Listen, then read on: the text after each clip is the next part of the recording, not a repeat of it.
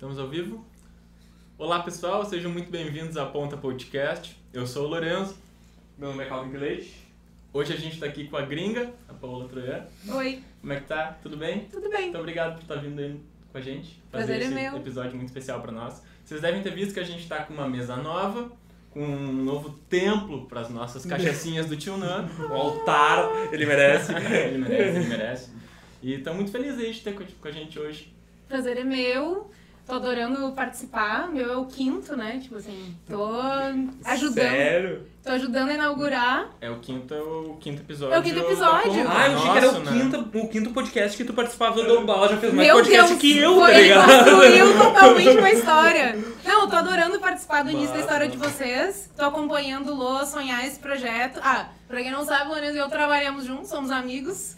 Ahn, então tá sendo um super prazer acompanhar esse, essa ideia se tornando realidade, vendo os passos de vocês. E tô Massa. super feliz de compartilhar um pouquinho da minha história Total. e a gente bater um papo. Muito massa. E como tu também ajudou desde o início de formalização do- da ideia do projeto do podcast. Poxa, faz assim, manda um release, ajuda um press kit, sabe? Faz de alguma forma, ajudou a gente a, a tocar, a desenvolver. Muito obrigado. Imagina. E fala mais quem é a gringa. Cara, tudo que eu falei pra esse menino é fala de mim, que eu não gosto de falar de mim. O que, que ele faz? Te apresenta. Então eu vou começar. Então tá, vai lá. A gringa, ela é. Diversas vertentes, eu acredito. Diversas pontas de uma. De Uma loucura dentro da minha é cabeça, Muito assim. massa. Eu acho que faz muito parte, assim, da tua personalidade. De chefe de gastronomia, a diretora de cinema, a empresária, a influenciadora digital, de alguma forma. que me chamem de Mas eu acho que a ideia de influenciar não é só de ser digital, mas de fazer pessoas verem como que elas podem melhorar seu comportamento. A Não gente só vai se chegar nesse mas- hoje. A gente vai chegar nesse tópico hoje. Beleza. E o que mais? Ah, eu acho Tá, mas que... peraí, falou, tipo, ah, cinema, tô, tô certo? Sim. Chefe de cozinha Isso. e agora trabalha atualmente com... Ah, com todas essas coisas? Sério? Sério. Mas o que, que aconteceu primeiro? Tá, então vamos lá. Ahn, primeiro, eu queria fazer medicina. E aí... ah, É por isso que tem que falar, essa parte eu não sabia. Legal trazer.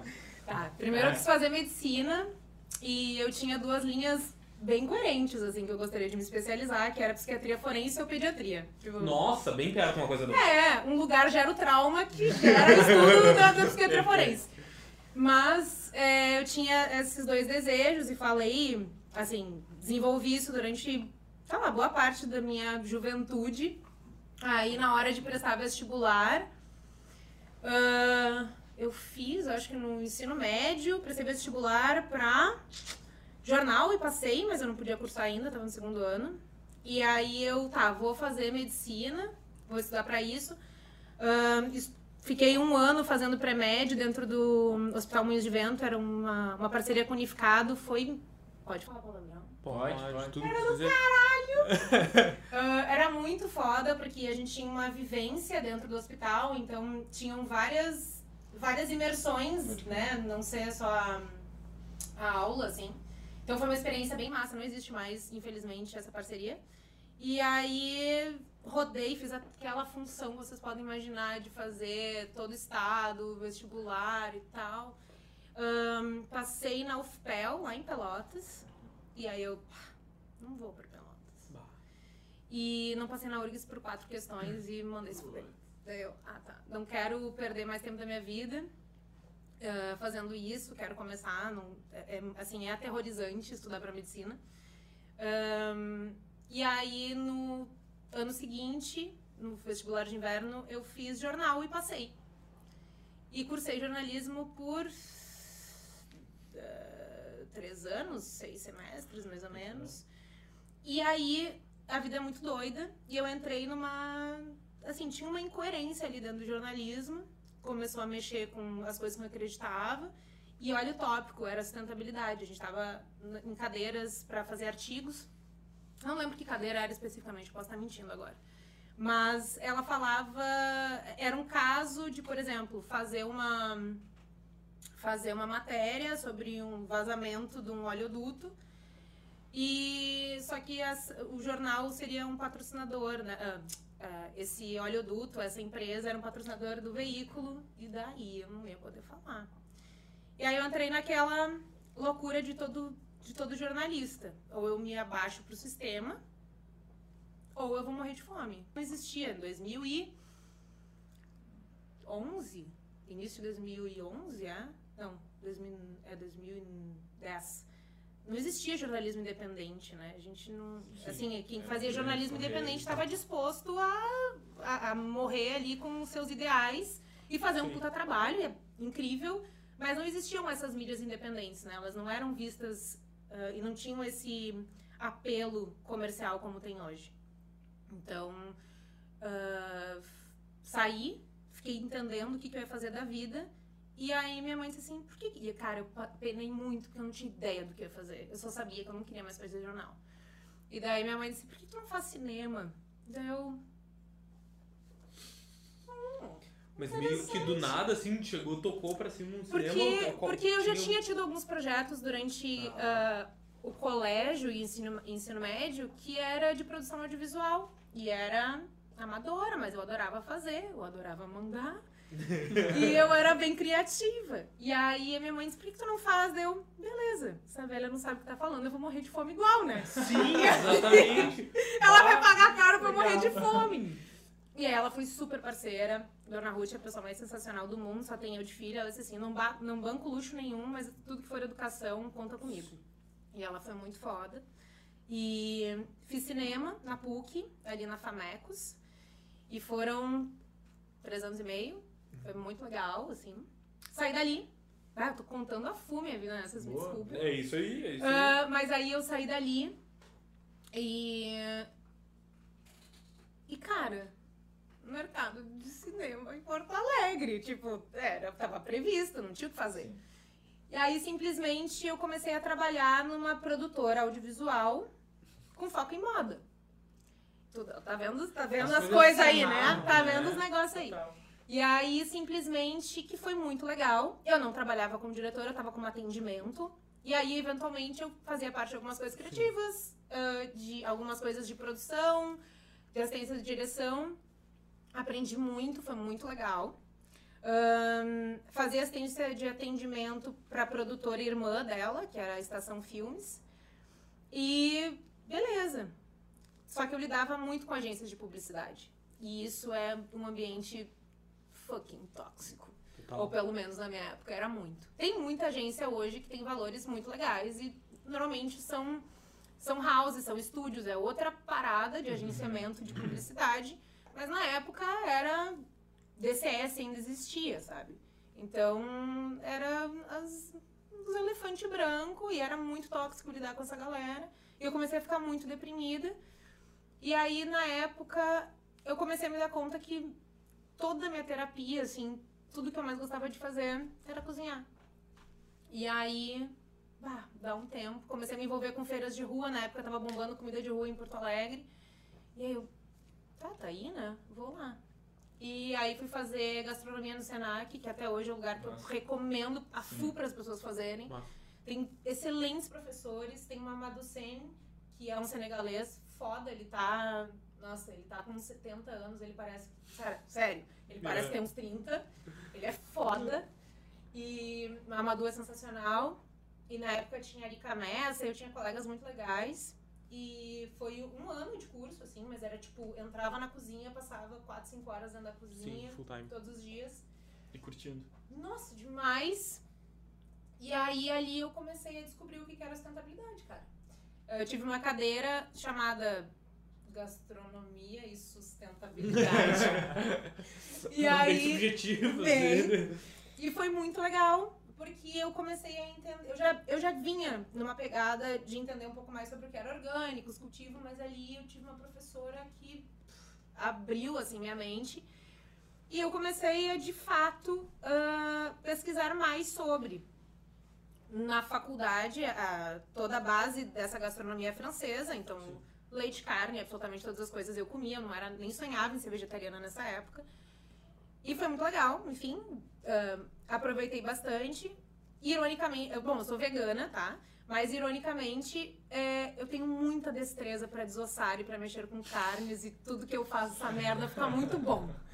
E aí. Mas digamos que é uma habilidade manual. É uma habilidade manual, Exato, tipo. não tá é ligado foda. extremamente à morte do animal. Não, não, não. Eu tenho muita destreza, mas eu me lembro que durante o curso, o Mamadou disse assim: bom, hoje é aula de frutos do mar e tal, tá aqui o peixe e vocês vão limpar. Cara, eu buguei, eu fiquei uns 10 minutos na pia, assim, é, ali na, é no centro, né?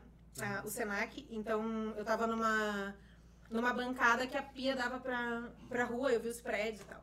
Cara, eu buguei, eu fiquei ali uns 10 minutos olhando pra rua, pro peixe, o peixe me olhando estabelado, e deu puta que pariu. Começou a ver o peixe sair nadando assim entre os prédios e tal. Pra eu pegar a faca, tirar a cabeça daquele bicho, foi foda. E aí, ah, enfim, terminou o curso, foi incrível, fui oradora da turma, as pessoas pediram pra ser oradora, vocês estão loucos? E foi muito legal, tenho grandes amigos até hoje, são... Tá, mas daí só perguntinha sobre o peixe. Era uma questão de técnica com o peixe ou era Não, uma era uma questão um de animal? buguei. Alguma coisa. Era um azul, ban, é um né? tela. tipo. Era alguma coisa que ah, eu não sabia explicar. Não sabia. Certamente era compaixão, dizendo: pelo amor de Deus, não tá certo, esse bicho tá te olhando, sabe? E aí aquilo me bateu. E. Tá, mas aí foi, uma. Desculpa, foi uma virada de chave. Não, não foi. Ah, foi um tá, sinal. tá. Tipo Ah, assim, tá. alguma coisa aconteceu ali que eu não soube explicar, buguei e não consegui fazer. Fiz, né?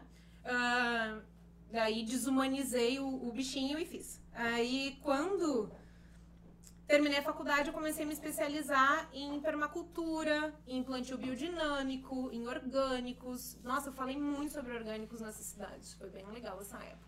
Comecei a fazer as minhas hortas em casa e comecei a fazer muitas hortas pela cidade. Então eu dava oficinas. ahn, Vocês estão me ouvindo bem? Agora Melhorou agora. Gente, eu tô gritando. Não, não, tá tudo certo. Tá. certo. É, e aí eu comecei a fazer muitas hortas pela cidade e aí veio minha primeira decepção com a sustentabilidade. É muito difícil para as pessoas entenderem que a gente tem que de fato cuidar das coisas diariamente. Mas eu entendo que a gente não tem esse hábito com a gente, né? Tipo assim, então quando a gente destina isso para um outro ser e esse ser não grita, não esperneia, não é um cachorro que vai latir na tua cara ou mear na tua cara porque tá com fome, as pessoas tem esse distanciamento sobre esse ato de, de hortar, né? De cuidar do negócio. E aí as pessoas não cuidavam, eu ficava chateada, e aí extrapolava, porque eu não estava disposta, não, não, a gente chama de hortelões urbanos, é tão bonitinho esse nome. Mas eu não, Hortelões é uma boa palavra, É né? bom, é, né? sonora. é sonora, é Exato. robusta. Exatamente. E aí eu não estava disposta a fazer aquilo com as pessoas e fazer todo esse acompanhamento, eu dava ali. E as hortas elas ficavam em passos comunitários mesmo. Tinha um espaço. com- É que a gente não tem política pública pra isso. A gente pode começar a meter pau agora ou a gente pode deixar pra depois. Mas o fato é que a gente não tem política pública pra isso, né? Um parênteses. Em San Francisco, ah, tem um- uma ideia muito legal da prefeitura, que é um abatimento da- dos impostos quando um terreno baldio, por exemplo. Calvin tem um terreno que ele não tá usando e a comunidade diz: a gente quer fazer uma horta aí. Beleza. É, ele se responsabiliza, se elege ali alguém da comunidade que vai ah, responder para os órgãos públicos sobre o uso daquele espaço. E aí vem auditorias anuais, sei lá, tô mentindo. Auditorias, sei lá, num certo período de tempo, que vai comprovar que aquele espaço está sendo usado para a comunidade e tu vai, sei lá, pagar nada de imposto sobre ele, porque tem alguém fazendo uso comunitário e promovendo saúde, bem-estar, né? Porque as hortas comunitárias, na verdade, elas são feitas para que as pessoas ahn, convivam melhor, né? para que elas então fica tudo mais seguro, porque em vez de tu estar fechado lá na tua casa, o, o lona dele eu na minha, a gente tá com as crianças, com os cachorros, convivendo, então a comunidade se torna mais segura. É bem-estar e as pessoas vão aprender mais sobre sustentabilidade, sobre cultivo, vão se alimentar melhor, enfim. Ah, então, a gente não tem políticas públicas nesse sentido aqui, o que é bem difícil, assim, manter e abrir. ahm, já tentei fazer isso. Ahm, já trabalhei em Câmara de Vereadores também, foi bem bosta, eu trabalhava com sustentabilidade. Já fiz algumas, algumas hortas assim. Mas a minha ideia não era hortas, eh, não eram hortas em espaços comunitários. Eu participei de algumas, mas eu não fazia isso. Eu fazia na casa das pessoas.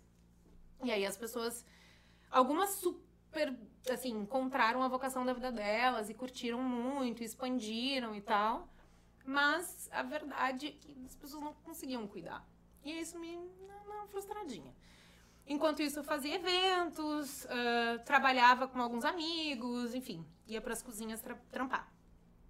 E aí o cinema tinha ficado um pouco de lado, né? Deu esse ato, fui me especializar. Quanto tempo nessa transição de, do, do teto do peixe até eu já conseguir ter estabelecido uma cultura social, assim, de sustentabilidade, de alguma forma? Bah, eu acho que naquele mesmo ano. Pode crer. Porque a gringa surgiu aí. A gringa surgiu, o primeiro Instagram se chamava Gringa do Dedo Verde. Eu era muito poliana, eu acreditava muito na humanidade. E aí, que eu cultivava. Então, ah, comecei a aprender sobre gastronomia, sobre sustentabilidade e queria compartilhar com as pessoas. E foi assim que ela surgiu. Aí, Gringa do Dedo Verde começou a ficar muito grande, eu diminuí pra Gringa. E aí temos o Gringa de hoje, que é essa ideia óbvia do nome, né? Que é falar sobre sustentabilidade, verde e tal. Ahn, a pergunta vai vir, mas gringa. Já tava engatilhado. Droga, cortou minha pergunta. ahn, é porque assim, eu sou de origem italiana e aí minha mãe sempre me chamou de gringuinha, gringuinha polenteira. Ah, um clássico. Eu não fui no óbvio, eu não imaginei o óbvio. óbvio. E aí ficou. E aí me chamavam assim e pronto. Ficou gringa, assumi esse, esse pseudônimo, esse meu nome artístico. Que nem um personagem, né? É um personagem, mas é que, cara, eu não, Não é, consigo mais sendo- separar, sabe? É. Cara, não consigo. Claro que tem algumas coisas da minha vida privada, escolhas que eu faço, que a rede não tá pronta ainda pra, pra falar sobre isso. Mas. Oi, tudo bom? mas. ah, mas a real é que. É, na verdade, eu sou bem livre, abe- livre aberto em relação à maioria das coisas. Mas. É, é isso. Eu assumi o. esse- não, não, não- eu assumi esse personagem. Que aí eu me dei conta, gente, eu juro que eu tô gritando. Gente, eu tô gritando. Vamos fazer um Asmir aqui. Aqueles áudios 4D, tá ligado? Agora aqui. Não, tá tudo certo. O barulhinho da luva deve ficar. E aí, na verdade, eu não consigo mais separar. Mas enfim, aí durante todos esses períodos começaram a vir projetos audiovisuais e eu comecei a fazer meio que atos assim na gringa, porque não dá conta pra fazer roteiro, direção e rodar a série. Tipo, tu leva mais de um mês rodando algum projeto grande. E essas coisas foram acontecendo. Ah, e aí tu me perguntou o que, que eu tenho feito, né? O que, que eu faço. Eu faço todas essas coisas juntos. Tipo, na gringa, é, eu falo sobre sustentabilidade, sobre hum, audiovisual eu não falo tanto. Agora, quando eu me mudar, eu tô, cons- tô construindo, olha que lindo. Tô reformando um andar que era de, de trampo dos meus pais, é um prédio comercial, e o andar de cima vai ficar pra mim. Eu tô transformando num apartamento, Massa. estúdio, Aqui Porto. modelo, aham, na Dr. Timóteo. E aí, cara, vai ser muito legal, porque eu vou morar ali e aí eu vou poder acordar e já gravar. Vai ter um estúdio com fundo infinito, enfim, todas essas coisas. Aí eu vou voltar pra gastronomia mais no geral, vou aí vou fazer audiovisual pra mim mesma, né? Não vou falar do trampo dos outros, mas vou fazer pra mim. Eu tava com um, um projeto engatilhado muito legal, e ele continua, que é o futuro da moda no Brasil. Tava tudo certo, os contratos todos assinados e veio a pandemia, que eu vou apresentar e dirigir ele. Então é viajar o país todo. Então aí moda e audiovisual se encontram, Eu te né? perguntar antes, quando tu tava na função da gastronomia e deixou o audiovisual de lado e começaram a vir nossos clientes do audiovisual, nada voltado pra sustentabilidade ou pra gastronomia de alguma forma, né? Cara, As coisas voltadas pra moda né, ou pra... Ou pra ficção Ou pra- mesmo. sim. E assim vai, sabe? Eu acho que eu passei. eu é muito engraçado. A gente tem uns amigos ah, da Boost que trampam com a gente lá na Fábrica do Futuro. E são meus cristalzinhos, assim. Eu amo aquela galera. Se alguém estiver me ouvindo agora ou estiver vendo isso depois, eu amo vocês. E não foi publicação da gente, foi no Foi pro Ganho ganhar. Prova. muito bom, né? O trabalho deles é foda. E eles são pessoas incríveis. ahn, e aí, esses dias eles perguntaram, ah, Paula, do nada, assim, eles estavam numa discussão entre eles, super filosófica. Ah, Paula, que conselho tem pra nos dar, sei lá, de vida? Eu, "Ah, aproveitem a vida aos 20. Ah, eu tô com 31, eu sei, não parece. Ah, mas eu já fiz um bocado de coisa, tô com 31. E, cara, aproveitem a vida aos 20 anos. E se vocês têm a oportunidade, vocês estão numa posição de privilégio, vocês podem bancar os sonhos mais loucos de vocês e dar com a cara na porta, sabe? Façam isso. Então, eu, parece muito desconexa todas essas coisas que eu falei pra vocês até agora, né? São trajetórias bem distintas, na verdade. Sim. Mas agora eu começo a entender um modelo de negócio que vai fazer sentido pra minha vida. Mas tu acha que é, essas trajetórias são distintas, ah, foram possíveis por causa dos privilégios que tu teve? Como é que. 100%, avalia cara. isso? Fazer cinema, velho. então. Fazer cinema no Brasil, sabe? Ah, tem vários projetos sociais legais, assim, tinham, né? A gente pode tocar pau no governo agora. Mas. esse momento. É, né, todo, todo, Todos toca pau. Ahn, e aí, não existem mais, né? Assim, Uhum. tem projetos sociais para desenvolvimento de cinema, mas cinema é coisa de comunista, Hum, sabe? uhum. Então, ahn, é foda. Mas, sim, tudo que eu consegui hoje tem um bocado de privilégio. Eu sempre me banquei. Eu saí da casa dos meus pais há 12 anos. Ah, o máximo que eu podia eu me bancava. Às vezes tinha um- uma ajudinha para fechar a conta. Mas agora, quando a pandemia, eu voltei a morar com eles. Ahn, e tô saindo de novo. Mas, cara, foi. Eu trabalhei muito. Trabalhei pra cacete pra conseguir todas as minhas coisas. Mas Uhum. vem muito fruto de privilégio, né, cara? Muito fruto de Tudo é privilégio. Sou uma mulher branca, sei lá, de classe média, sei lá o que é classe média hoje.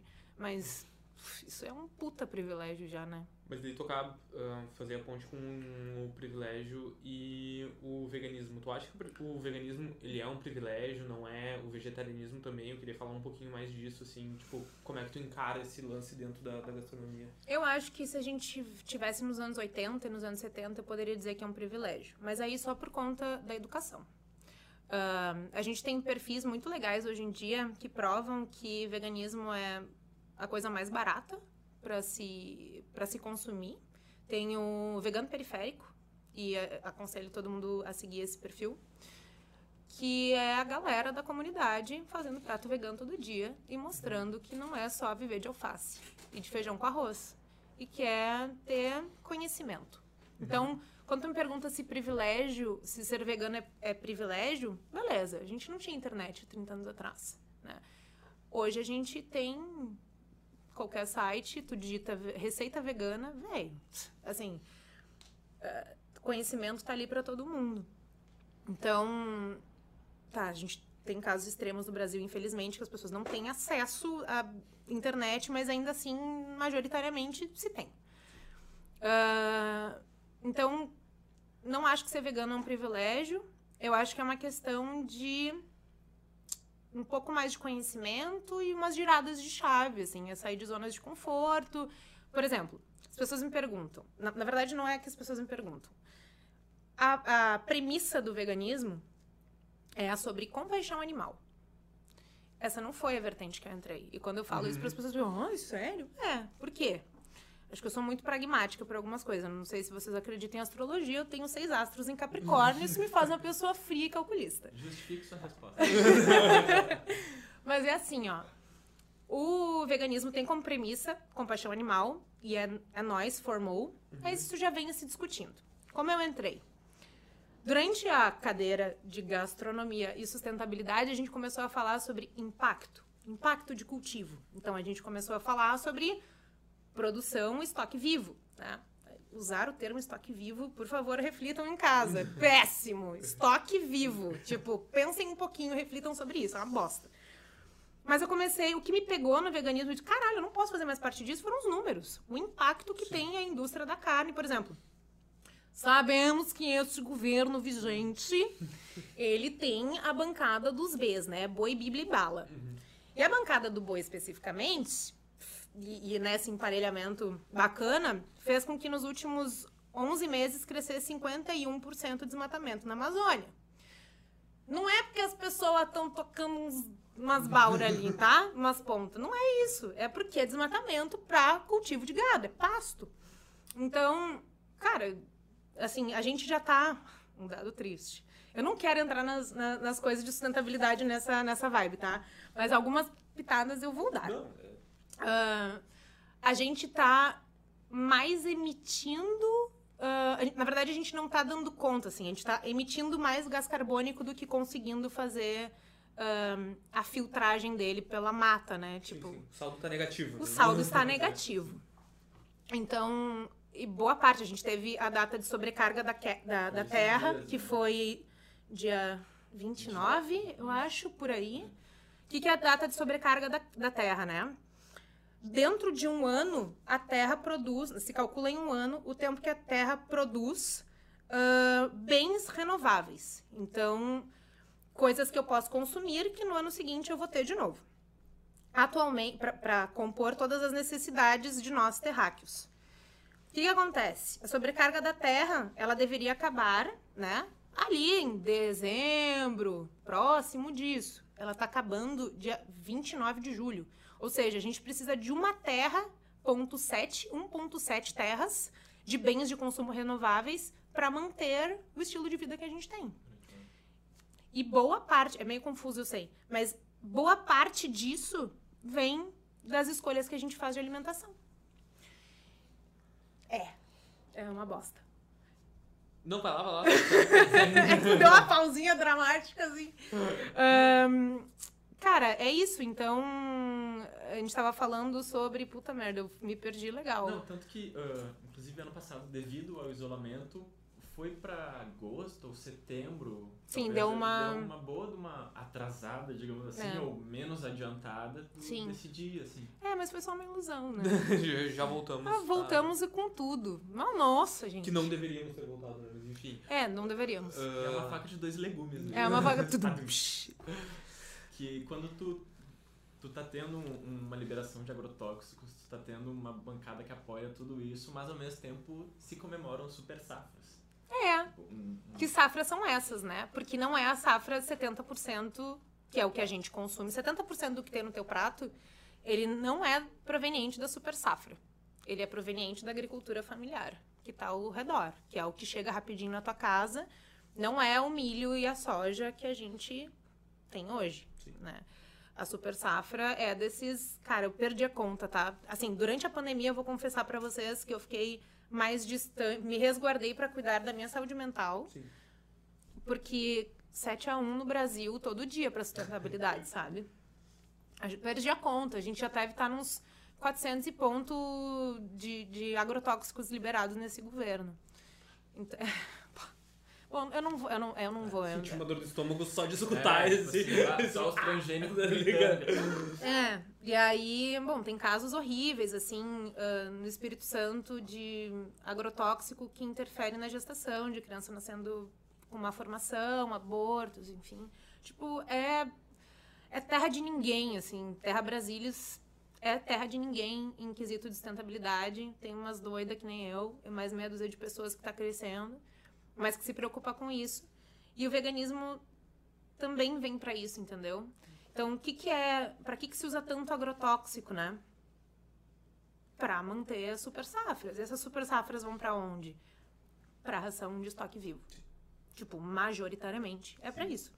Então, foi isso que me tocou quando eu decidi fazer esses, essas mudanças loucas e radicais da vida. Hoje eu tava conversando com um menino do Uber, ele falando de vida saudável, que ele tava, tinha voltado a treinar, ahn, que ele tava fazendo natação, tava fazendo futebol e tal. E aí a gente começou a falar de esporte e tal, daí eu mencionei que eu era vegana e que isso estava me ajudando. E daí ele, tá, mas o que que tu come? Eu, cara, assim, eu deixei de comer três ingredientes, que é carne, leite e ovos. Absolutamente todas as outras espécies, tudo que existe no mundo, eu devoro, sabe? Então, é, não é elitista. Elitista, pra mim, assim, não, não é um privilégio ser vegana, sabe? É, a gente tem que... pagar 100 pila no quilo da picanha. da, da... E sabendo de onde vem, na verdade, aquele sem, aquele sem pila é é a pontinha do Sim. fucking iceberg, sabe? O Titanic já afundou nessa E aí. a quantidade de missões de... Mano, é tipo enlouquecedor. Eu posso dar milhões de problemáticas pra vocês, mas só o desmatamento e acabar de biodiversidade. Porque eu não tô nem entrando na questão de compaixão animal, porque eu falo assim. compaixão é subjetivo. O que é compaixão pra mim é diferente pra ti, pra ti, pros meninos. Então eu não me, eu não me agarro muito nisso pra falar sobre veganismo pras pessoas. Eu falo sobre o que não tem que contestar. Galera, assim, esse estilo de vida que a gente tá levando hoje, not good. sabe? As coisas não vão dar certo. Então, quando é pra se pensar, é isso. Então, não acho que seja um privilégio ser vegano. Eu acho que é super acessível, ah, mas, de novo, tem as subjetividades do ser humano, né? Quando a gente fala em veganismo ou alimentação, a gente fala sobre sentimento, emoção, o que, que aquele alimento te traz. Cara, queijo é a teta da mãe, sabe? É leite, é leite materno, é umami, aquilo te traz conforto.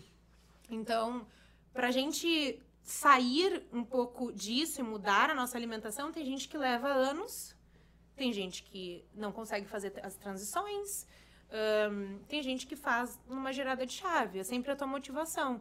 Mas aí eu falo pra vocês, cara, eu sinto cheiro de churrasco e eu salivo para um caralho. Tá, boa. Bem, bem apontado. Eu ia chegar nesse momento, mas já que tu deu a deixa, né? Meteu Ai. a. No momento Olimpíadas.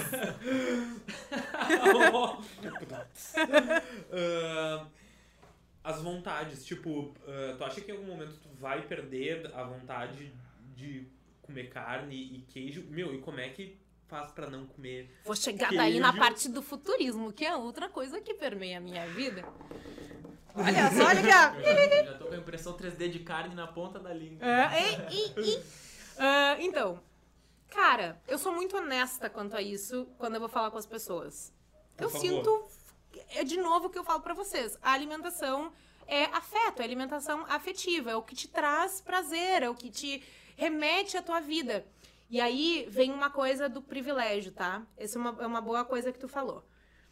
Ah, a gente falando sobre o vegano periférico, tá? Ah. Que é levar o conceito de veganismo para as comunidades.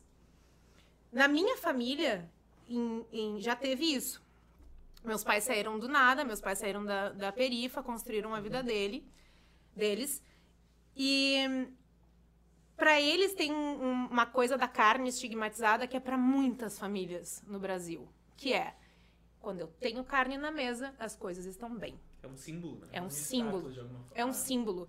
E aquilo traz tranquilidade. E aí já foram feitas várias pesquisas em relação a esse tipo de comportamento, porque ele é socioeconômico, cultural e é completamente pertinente e é assim, é para mim uma faceta do ser humano que é muito encantadora, né? E que são as tradições, são, são, essa, são essas, ah, esses bens né, de valores que a gente não, que não tem preço, né? Então, é difícil tu tirar isso de alguém. Principalmente de gerações mais antigas. Por exemplo, meu pai, ele sempre vai querer a carne na mesa. Porque ele vai entender que aquilo é uma coisa boa. Ele tem condições de comprar aquilo. É que as coisas estão bem, que o trampo tá fluindo. Então, ah, a gente estava falando sobre perder a vontade de comer, né? Talvez meu pai nunca vire vegano. Ele admira, mas ele não vai conseguir fazer. Ah, e aí, voltando ao meu pai, eu sou filha única e meu pai sempre fez as vezes de meu irmão mais novo, assim. E a gente brigava pelo sanguinho da carne. Eu escutei essa frase de uma vegana. Lógico! Eu sou completamente honesta com os processos. Justo, justo. E aí aquilo ali. Cara, eu amava o churrasco. Aí eu entrei na gastronomia. A desgraça da pessoa era que eu tenho muita destreza pra desossar, pra mexer, pra fazer carne. Tu ainda prepara. Tu ainda Não. é a minha. mais. A minha. hum, Tipo assim. Não preparo mais, não toco mais, me dá angústia. Mas o cheiro é afetivo, cara. Passei minha vida inteira, me criei chupando Sim. bifinho, sabe? Foda, como é que tu te livra disso? Mas, aí as pessoas me perguntam, tá, mas como é que tu conseguiu fazer a transição então? Aí, eu, eu ah, tem um, um quê ali de, de, de psicopatia, mas o que, que eu fazia? Eu ia, porque, às vezes, eu passei um tempo em transição, né? Antes de virar vegetariana, então comia carne às vezes. Deu, bah, tá, eu tenho que parar, eu sei o que eu tenho que fazer, não tô conseguindo fazer minha parte, vou me cobrar mais. Cara, eu botava a carne na boca e eu pensava. e aí eu fazia uma- um pensamento 100% consciente de como é que essa porra veio parar aqui. E aí eu era um bicho, ele era feliz. Tratamento de choque no. Total. E foi assim que eu consegui coisa de forma é de afeto me distanciar do alimento, assim. Porque eu continuo curtindo o gosto. Tem vegano que ah, aprende sobre ou saúde, que eu ainda não entrei nesse tópico, mas ah, sobre sustentabilidade, sobre compaixão, e girou a chave, eu Deus, essa merda, eu nunca mais quero sentir o cheiro, nojo. É, tipo, porque eu tenho um amigo que foi exatamente assim, virou a chave, entendeu? Tipo, Uhum. ele vinha pensando e ah, trabalhando na cabeça dele sobre e Uhum. tudo mais. E daí chegou um certo momento, foi comer um sanduíche com presunto e bateu asco assim nele, tá ligado? Bugou. Bugou. Virou a chave. Mas, ok, né? Cada um do seu processo. Não, tudo é, cada um no seu processo. Aí eu sempre falo, as pessoas, ah, mas como tu fez, não sei o que, eu não consigo. Cara, somos todos universos. Cada um tem seu jeitinho. E tá tudo bem. Tá tudo, bem. E aí é isso, assim.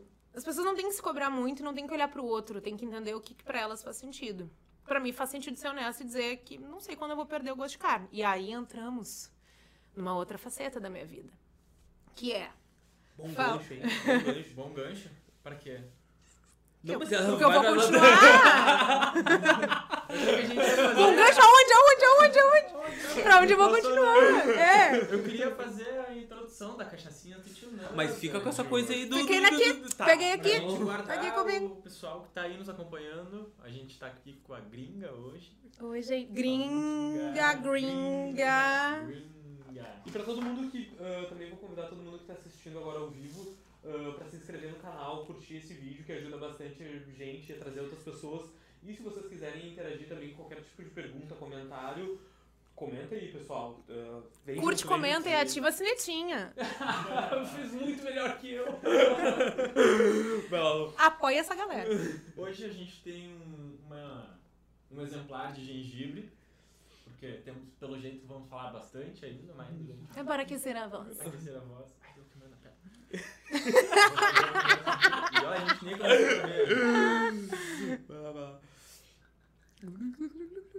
E. O SMR dela. É, faz aqui, faz aqui, faz aqui, aí, ó. Ih, Esse é o teu já.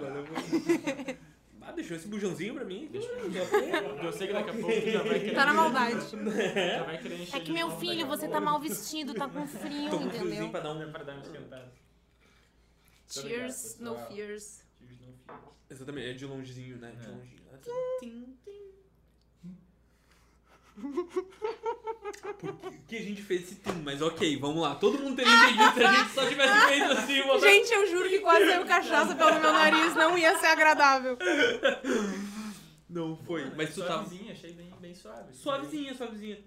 Eu achei bem gostosa. Tio Nano Caia. Tio Nano Aquela que desce assim, você nem sente. Você sente quando você levando a cadeira. A Exatamente. ideia é que tu aprecie o sabor dela, não seja uma cachaça ardida com gosto de álcool. Porque a gente não tem do mais sabor. 15 anos. Exato. Mas sabe em Atlântida. Apreciar. É. Oásis. Mas assim, ó, É, é. Eu não vou negar que eu fui com esse Passou. espírito. Eu fui com esse espírito na primeira vez que, eu- que a gente experimentou aqui. Eu, bah, vou dar uma. Lourenço, vira, né? Dele, não, calma. Debreia, pelo amor de Cara, Deus. finge bem aí.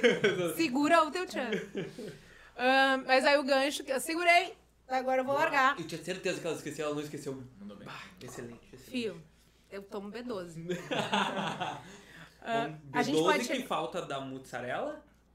Não é? Não vem do queijo. Na vitamina. É uma vitamina que. Vem mais, vem mais, que daí eu, eu consigo ir no ponto. Vitami- vitamina B12. Tá, show. Que ah, pessoas vegetarianas geralmente têm deficiência porque é uma grande fonte de queijo e Tá. leite, não? Agora eu vou contar uma coisa que vai deixar todos vocês muito espertos pra vida. Vamos lá. Seguinte. A B12, que tu faz todo sentido tu achar que ela vem desses alimentos, Tá. porque na verdade ela tá ali, mas ela Tamanho. ela nunca esteve ali, galera. Meu Porque mundo é uma farsa, tio Nan, me ajuda aqui, peraí. é uma farsa. O que que acontece? A B12, ela é um composto vitamínico que é, que é essencial para o ser humano. Sim. Porque ela atua em todo o teu sistema nervoso e no teu belíssimo cérebro. Então, para tu funcionar bem, tu tem que ter uma B12 em nível de 500 e pouco no teu, no teu sangue. Tá, o que que acontece? Ah, é, já tem pesquisas, já tem, sempre tiveram pesquisas que indicam a deficiência de B12 com falta de memória, Alzheimer, Parkinson. Então, todas essas doenças degenerativas estão associadas a déficit de B12. Tá. A B12 está no solo, a B12 está nas algas, a B12 não está nos animais. A gente consome, quando se come carne, a gente consome a B12 por cadeia alimentar secundária. Foi da- do alimento que eles comeram. Na verdade, é, do pasto, que seria do pasto. Mas os animais não têm mais contato com o pasto.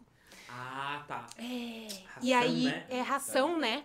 Só que aí essa ração que eles comem já não tem também uma rastreabilidade, rastreabilidade não é a palavra. Ela não tem uma é auditoria, uma fiscalização sobre a qualidade de ração que esses animais comem. Então, vem aonde eu quero chegar. Digamos que tu come carne todos os dias, come queijo, leite, e tu deveria, nessa teoria, estar com o teu nível de B12 show. Teto. Teto ali, estourando. Tal. B12, Legal. Cérebro a mil. Uh, vai! Aí o que acontece? As pesquisas indicam que pessoas veganas ou vegetarianas, né, que não fazem consumo desses, ah, desses animais, elas têm 50% de ter déficit de B12. Chutem quantos são pessoas que comem carne. Diriam 70 se for dividir pela cadeia na metade, né? Ai, amor! Não, não. Menos, menos do que 50. Tá, então é o contrário do raciocínio. É, 30? 40%. 40%. É bastante, né? Bastante. Então, o que eu digo pra vocês aí em casa, que estão nos assistindo, e pra vocês que estão aqui com a gente, fiquem atentos. É, fiquem atentos nas suas B12. A próxima vez que vocês fizerem algum exame de sangue, peçam ali pra quem fizer a requisição botar B12. Então mesmo que tu coma carne, a tua B12 pode estar fraquinha. Então, se você está sentindo letárgico, burro, na verdade, você pode. Ai, meu Deus. Na verdade, o que pode estar acontecendo? Você tá com. Você tá com déficit de B12. Ainda tem esperança. Tem esperança.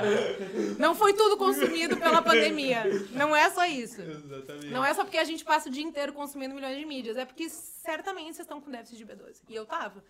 Quando eu tava gravando uma série em 2018, cara, eu tava burra. Burra, burra. Pensa na pessoa tentando dirigir. E, e aí eu tinha que, tipo, tocar um set com 35, 40 pessoas. E falar com todo mundo, e são jornadas de 12 horas, é tipo enlouquecer. Tua, tua mente já estaria cansada por isso. Gente, eu não Ela conseguia. operando bem, né? É, operando bem, assim, na melhor das hipóteses. Cara, eu não conseguia. E eu sabia que eu tava com uma merda de B12. Aí eu comprei uma que, é- que era de farmácia e tal, e tentei repor, mas sabia que não era a mesma coisa. Aí quando terminou, eu fui fazer meus exames, estava super baixa, tive que tomar injeção. Não, não queiram chegar na parte de tomar injeção, porque ela dói. E estoura a pele. Uma desgraça. Ninguém precisa passar por isso. Então, todas as vitaminas. Claro. Só que ao contrário, porque ele não te ajuda, né? E aí, enfim, é, cuidem as B12 de vocês. Mas ainda no meu ganchinho lá, Você é dono de farmácia, amanhã vai ter um movimento aí, hein? B12, galera! Farmácia de manipulação, então, show. Nossa senhora. E aí, o que, que acontece? Tu tava, a gente tava falando sobre afeto, sobre sabor, né? Tem uma. ah, Uma discussão. Ai, eu, ai, eu não entendo porque as A pessoas. canseira já. A canseira. Tem uma tatuagem que eu vi esses dias assim, Ah, não tenho eu- mais paciência para dizer por que que eu sou vegano. Eu acho que eu vou tatuar algo assim. Bah, baixou minha B12 aqui. Dá uma baixadinha de cadastro. Mas aí a questão é a seguinte: as pessoas. Tá, mas por que que ficam. eh, como é que é? Hambúrguer não é hambúrguer, então, se é vegano. Eh, não tem que ficar fazendo coisas que imitam comida de vegano, comida, comida de carne e tal, queijo. Por que que ficam chamando disso? Velho, porque tem uma porção de pessoas que querem consumir isso. Tipo eu. Quando surgiu Futuro Burger, por exemplo, a. a como é que é? a Fazenda Futuro. Eu surtei, deu. Caralho, mano, é isso, entendeu? Agora vai. Agora vai. E aí são as food techs que estão surgindo, que é essa nova vertente da alimentação que está 100% atrelada à sustentabilidade. É o futuro disso. Que vai atender os nossos desejos. Então, se tu ama carne, certamente daqui a uns 5 anos vai ter algo que vai ser totalmente a textura, o sabor, o cheiro, tudo. Então, o que, que a gente quer? Salvar o planetinha uma garfada por vez. E, e aí as food techs entram nisso. São pesquisas em alimentação que vão fazer com que pessoas que gostam de comer carne e girarem a chave da sustentabilidade ou da compaixão ou da saúde é, possam se alimentar sem perder o tesão pela vida, assim. Porque, nossa, eu, eu dei uma sorte que eu não peguei Covid, porque se eu tivesse perdido o olfato e. E. Como é que a gente chama? Paladar, cara, eu ia ter surtado. Porque eu amo comer. Foi por ser a base de plantas que não pegou Covid, tava com. Tava ali, ó, a imunidade bombando, tá ligado? Mas é isso, então a gente entra em outra faceta que são as food techs, que são coisas que eu amo, que eu fui me especializar, que é sobre futurismo. Ah, Que- deixa- desculpa. Vai, vai, vai, Só, fala. ah, porque tu falou de food techs e tal. Assim como a maioria das startups, elas demoram a ter uma escalabilidade. Tá? Quando tu acha que em algum momento as grandes empresas podem se ter interesse por desenvolver food techs ou, ou, ou elas já estão incorporando na sua cultura Hum, tá. tecnologias que, que, que sejam mais sustentáveis Uhum. ou que, sei lá, que deem acesso à comunidade a desenvolver sua, sua, sua horta urbana. Ahn, tem uma, uma coisa que vocês já devem ter ouvido falar que é greenwash. Né? Calma, eu vou. Parece ruim, mas eu vou chegar lá. Ah, greenwash é quando uma empresa, que você já deve ter ouvido falar também pink money, né? Que ela se apropria de um conceito que está bem estruturado, que no inconsciente coletivo ele bate bem, que as pessoas tendem a consumir. E elas fazem, contam uma meia-verdade para arraigar a empresa ou um produto específico que elas estão vendendo para converter esse público que tem esse conceito, né, para fazer girar o, o, o financeiro delas, né, a vida, a saúde financeira dessas empresas. Tem uma linha do veganismo que não é a minha, que diz que empresas como a Seara, por exemplo, que estão investindo em linhas, Seara a gente sabe, lixo, mas que estão investindo em produtos à base de plantas estão fazendo greenwash. Eu discordo, eu acho que eles são inteligentes. Se eu tivesse uma puta empresa dessas, 100%, certamente eu destinaria uns 30% do meu, do meu capital para investir em, em a base de planta e começar a reestruturar minha empresa. Vai chegar um momento bem rápido que vai ser 50% a 50%, porque o público está aí, as pessoas estão entendendo. Na, no Reino Unido, durante a pandemia, explodiu de gente é, comendo vegano, é, pesquisando sobre veganismo, alternativas alimentares mais conscientes, condizentes, éticas, saudáveis. Mas assim, só um parênteses. Não é porque é vegano que é saudável, tá? Tem um bando de amigo que tá com diabetes tipo A depois de virar vegano, porque aí se tocou ali nas, nas farinhas branca e nas porqueiras que tem. Assim, vegan, veganismo não é saúde, tá? Que nem a Seara. Os produtos que eles têm tem bastante sódio, tem bastante gordura, mas eles estão fazendo tipo de papel deles social, que é para salvar a empresa? É, mas é para ajudar a construir, dar acesso para as pessoas que estão em desertos alimentares, por exemplo. Deserto alimentar é um conceito que a gente tem, que é assim, no interior do Sergipe, não chega alimento in natura, por exemplo. Não vai chegar um quilo de tomate, não vai chegar... Então, a gente chama esses locais que não têm acesso alimentação integral de boa qualidade, que elas fazem parte de um deserto alimentar. Mas um produto congelado, e que aí pode ser ah, um armazém da cidade, pode estocar por um tempo, ele, ele vai ter acesso, né? Então, quanto mais produtos à base de plantas industrializados mais corretos e saudáveis a gente tiver, melhor. Por isso que a Fazenda Futuro está na geração 2030, né? Das, das evoluções dos produtos deles, que é com menos sódio, é, menos gordura, assim. A gente vai chegar em produtos industrializados de food tech bem bacanas. A gente ainda não tá engatinhando para isso, né?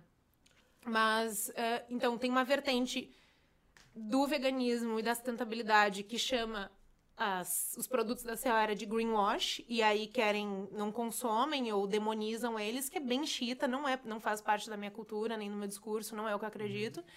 E tem gente assim como eu que diz: "Beleza, vou comprar pra caralho, pra quê? Pra mostrar pra essa indústria que tem mercado e eles continuarem investindo nessa linha". Ah, eu ia te perguntar, na verdade, sobre. É que tu falou do- da galera vegana um pouco mais xiita, assim, mais ortodoxa ah, dentro da questão. Esses dias me chamou muita atenção na, na minha timeline, que era uma manifestação de uma menina dentro da, daquela rede de frango frito KFC, eu acho que é. Aham. Não tô ligada, mas é com certeza é KFC, que é a maior do mundo. Isso, isso, exatamente. E daí ela entrou, tipo, com um cartaz e um. ah, enfim, dia a dia rolando ali, ela entrou com um cartaz e um balde de tinta vermelha e começou a espalhar balde de tinta Show. vermelha dentro do. É performático. do. Licença poética, o nome disso. Porra. Queria que tu comentasse, tipo, esse impacto, ele é positivo, ele é negativo, como é que tu avalia esse tipo de, de protesto, assim? Tá. Eu acho que É que todos nem os. quebrar vidraça de banco. Vamos ver? Desculpa, desculpa. Não, eu acho que todos os protestos são válidos. Tá. Ah, se eles ferem as questões de normativas eh, legislativas ali, as leis dos locais, aí é outra coisa, tipo quebrar a vidraça de banco. A gente entra em outra seara. Se isso é legal ou não. Mas dentro do veganismo, eu acho que absolutamente todas as formas de protesto são válidas. Eu nunca vou ser a pessoa que vai te mandar um vídeo de bicho morrendo. Não é esse meu approach. Tá. Mas tem uma galera que é super performática, tipo Greenpeace, a Mercy for Animals não faz isso, que é onde eu. Não, faz também, mas eles fazem de outra forma.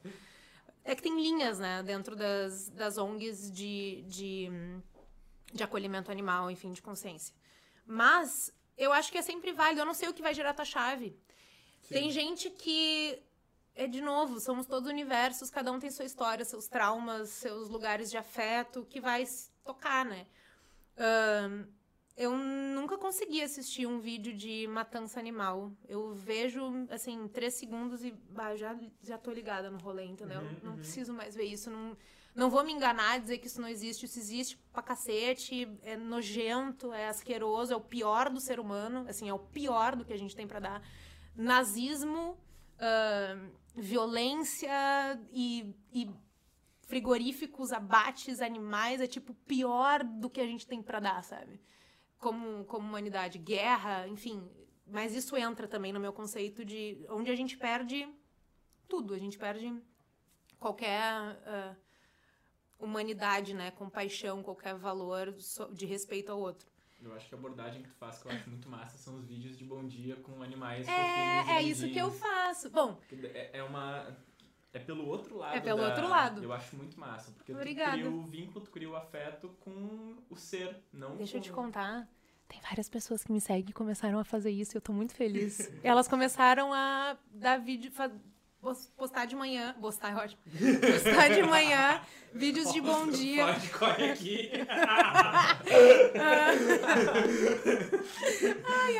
Aí as pessoas começaram a postar de manhã os videozinhos de animais, fazendo coisas humanas, tipo que a gente acha né? fofas divertidas para que a gente entenda que existem outras formas de consciência. Os animais, eles são sencientes. Senciente é quando tu tem uma... Ai, gente, uma, um sistema neurológico que te permite sentir medo, dor, alegria, compaixão. E os animais sentem. Ah, então, é, é foda isso. É foda. E aí, quando a gente ignora isso, a gente tem o pior do ser humano. Então, aí, voltando. Quando tem gente que certamente ah, precisa assistir um vídeo Sim. grotesco desses Pra virar chave ali. pra virar chave. Tem gente que não. Tem gente que simplesmente. ah, por exemplo, Okja. Eu não sei se vocês já viram, está no. Netflix, assistam. É sobre histó- Ah, dica, dica Netflix da tia gringa. é para, para uso de coração mole. Não tem cenas agressivas, é uma animação que conta a história de uma menina muito afeiçoada ao seu companheiro, nem chama de animal de estimação, mas foi um bichinho que cresceu com ela. E esse animal começa a ser abusado por uma indústria de entretenimento, porque ele se torna o, grande animal da sua categoria. E aí começa a participar de premiações. Eu posso estar falando alguma merda aí, porque faz tempo que eu vi. Mas é essa relação de extremo afeto e de conexão que ela tem com esse animal. E aí ela vê esse animal sofrendo na mão de uma indústria dele sendo. é, né, ele acaba sendo. Não tem mais dignidade na existência dele. Sim. Quando eu acabei este filme, eu chorava copiosamente, que nem uma criança. É, E me agarrava no Queiroz e na Nena. O Queiroz, meu cachorro, já faleceu. E a Nena, minha gatinha. E eu, meu Deus, sabe? Como alguém pode hum, perder os escrúpulos, as noções e tratar os animais dessa forma. Então, é um bom approach vegano para as crianças, é ótimo. Mas é isso, assim. Então, eu acho que todas as formas de manifestação são válidas. Acho que é válida a performance, aquela que a galera se coloca em situações de tortura, que as mulheres ficam peladas no meio da rua, com umas bombas gigantes nos seios e todas contorcidas com coisas na boca, os caras também. Ou quando colocam uh, vídeos de animais berrando no talo, assim, no meio da rua, para as pessoas entenderem o que está acontecendo. Eu tenho um amigo que diz assim: meu sonho em Porto Alegre é pegar aqueles carros de LED dos dois lados, botar no talo um desses vídeos e passar só na churrascaria. Entendeu? Tá bom? Tá ok? Bom. Eu adoraria ver essa cena. Meu lado mais sádico, assim, adoraria ver essa cena das pessoas, porque as pessoas em Porto Alegre, no mundo pré-pandemia, parece que ele nunca existiu, mas a gente já teve lá. Em Porto Alegre, as pessoas fazem fila na frente das churrascarias no domingo, né? Daí assim, meu sonho é passar devagarzinho. E aí, né? E daí eu, tá bom. Então, até tava vendo uma entrevista da Rara. A Rara é a Raíra, ela é uma das nossas fisiculturistas veganas, uma das únicas no, no Brasil. E ela tava participando de um podcast que eu tava assistindo ontem. E, e aí ela contando assim, nossa, eu já tive um approach super... Um, super bélico, né? De brigar e de mostrar as coisas. E eu me dei conta que eu só distanciei as pessoas perto de mim. Então, o que, que ela faz sobre o veganismo, né? Ela lança dados sobre o veganismo, claro, mas ela mostra através da rotina dela, de esportista, de fisiculturista, mostrando que dá para ser feliz, dá para ser saudável, dá para ter performance. Bom, tem Dieta de Gladiadores, né, que é uma produção do Schwarzenegger, Muito que massa. mostra isso assim, incontestável. O tipo é o, ca o cara o cara do Anabol, sabe? Porra, se o cara do Anabol diz, agora eu tenho 70 anos, eu tenho esse físico só com proteína vegana, mano, assim, Óbvio que dá certo, sabe? a agulha do HD tava procurando esse nome no documentário, tipo assim, mas eu tava achando. Boa. A gente tava falando, eu tava lembrando de outros atletas que também acabam fazendo esse papel de. Disseminadores. Poxa, olha como. É, olha como é possível. Lewis olha, Hamilton. Eu, eu tava com ele na ponta ali, um cara maravilhoso. Esse cara é maravilhoso. Vai, tá ser humano. Tá fazendo podcast ela sozinho. Tá, ela tá. Obrigado, valeu. Tá, tá, Gente, eu sou um homem banda, vocês não entenderam isso ainda? E segurando a câmera ao mesmo tempo. Olha aqui, galera, tudo bom? Só falta fazer tamanho. Para aí, criança, já vai. Exatamente. Mas assim, uh, eu, obviamente a gente vai voltar no papo de veganismo e... É que a gente foi, momento, né? Tipo, uh! Foi. Mas assim, eu não pude deixar de reparar que em algum momento, acho que umas duas vezes, tu falou uh, da gringa na terceira pessoa e tu tu não curte muito uh, o, o rótulo de digital influencer, mas. Obrigada. é inevitável que tem muitas pessoas, algumas milhares de pessoas que te seguem em uma conta do Instagram e tu tem um arroba que não é o teu nome.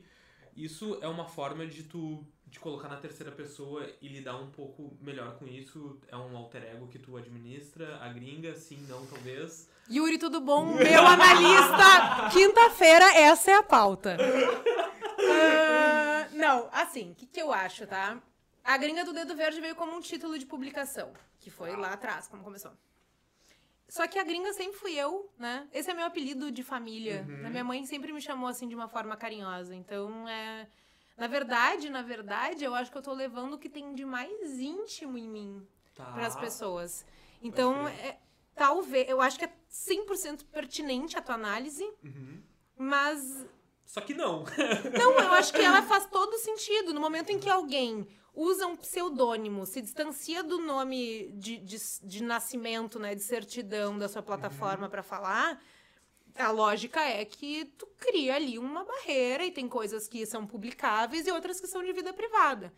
Mas no meu caso, cara, eu acho que não foi. Eu fui de tá. total coração, assim, o que me resta do que Capricórnio deixou eu ter de afeto. é, eu fui com todo esse carinho, assim, é o que eu tenho genuinamente, assim, é o que eu tenho para falar pro mundo que eu falo ali.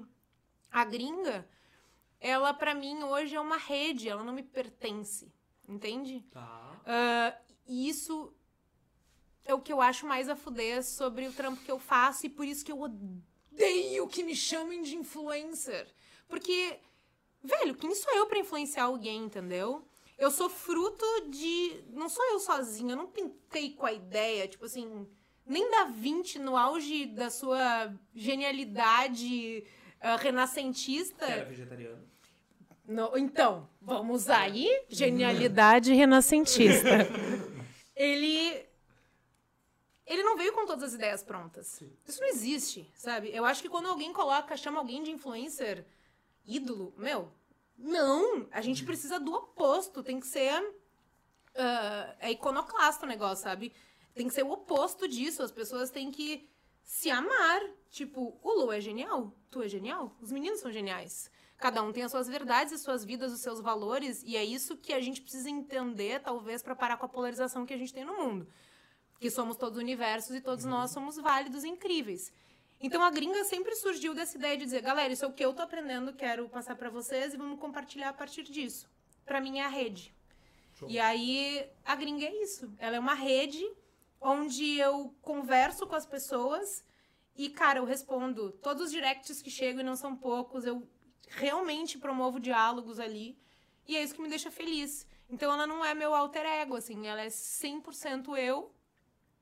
Mas, como eu tava falando esses dias, tudo que a gente produz na rede social hoje é um produto, então eu sou um produto dessa rede social que quero fazer mais coisas legais e falar mais com a rede, ter cada vez mais pessoas chegando ali. Então eu divulgo tudo que aparece que eu acho pertinente, tem os meus valores.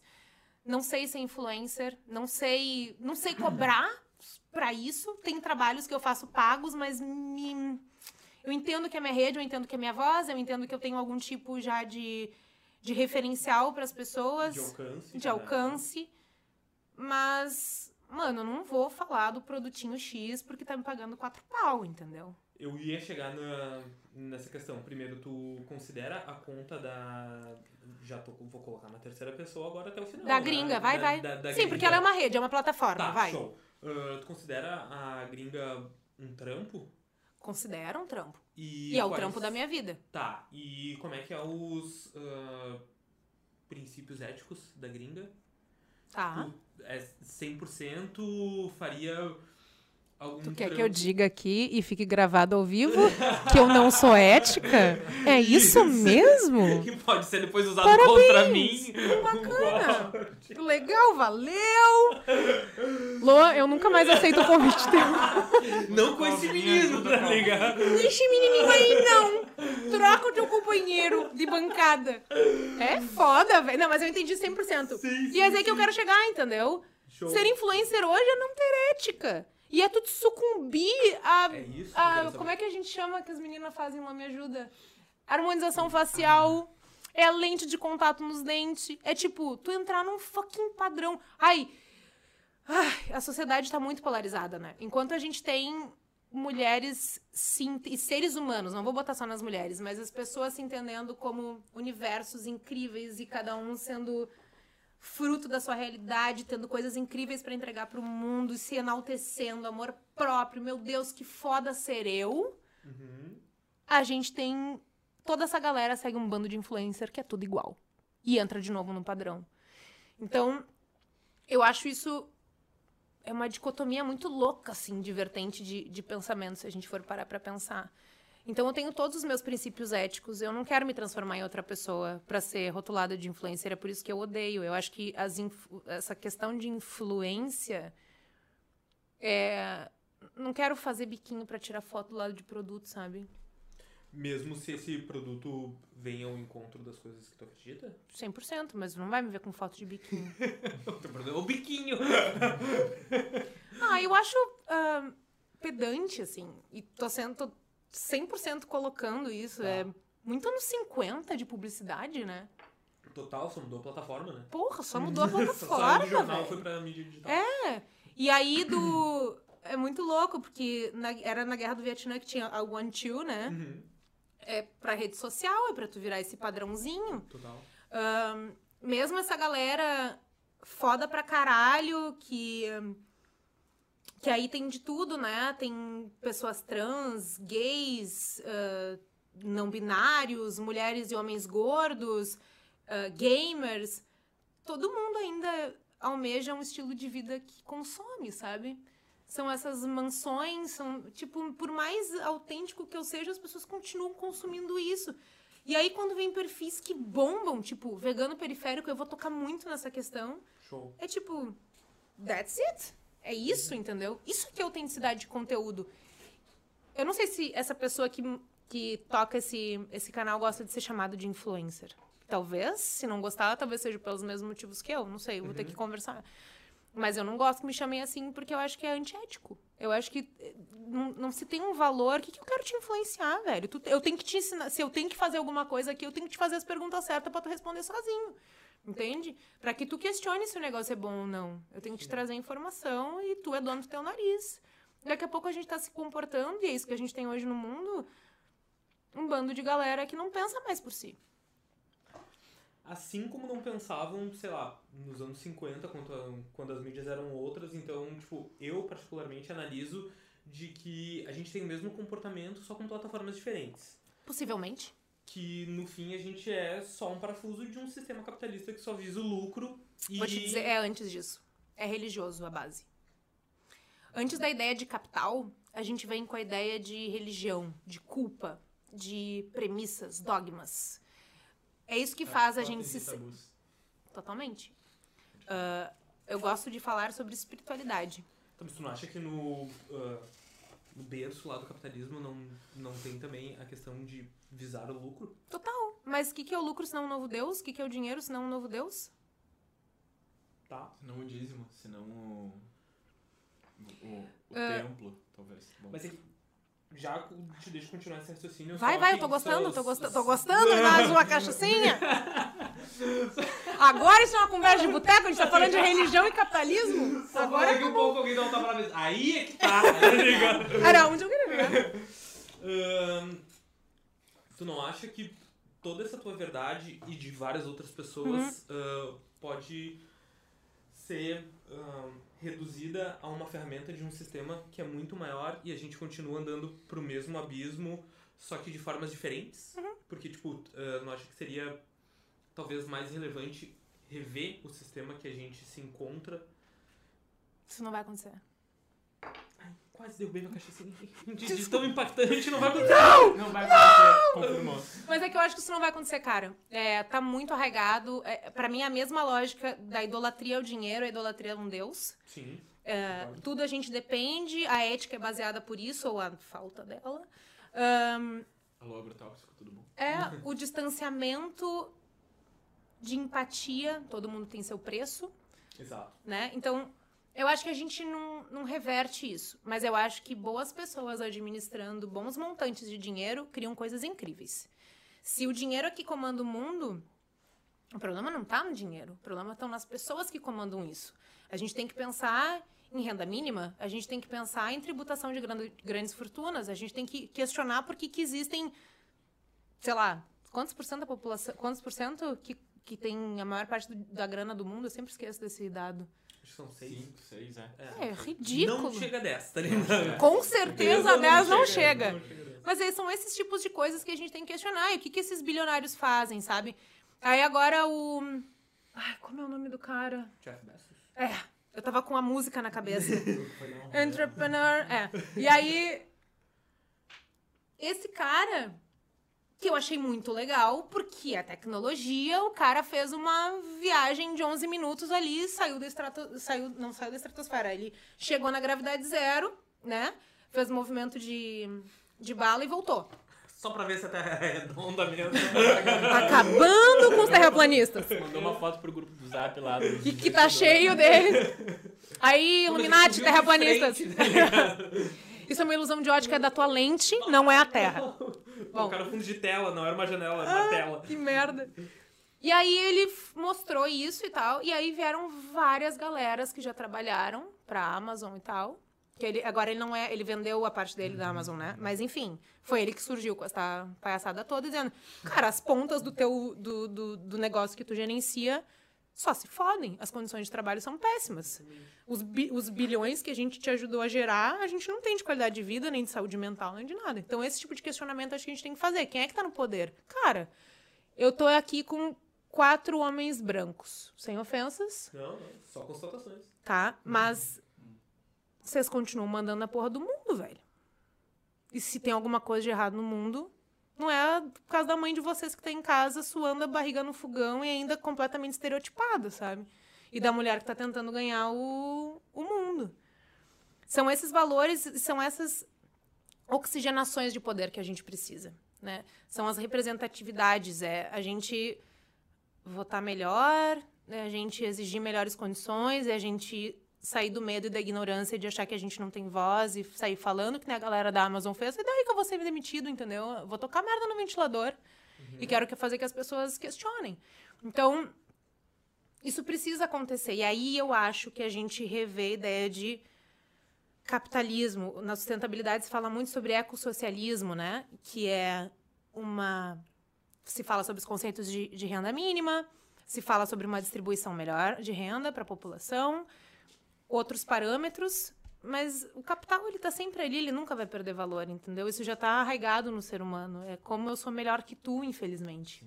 Mas isso são pautas que vêm da comunidade, comunidade da população, assim.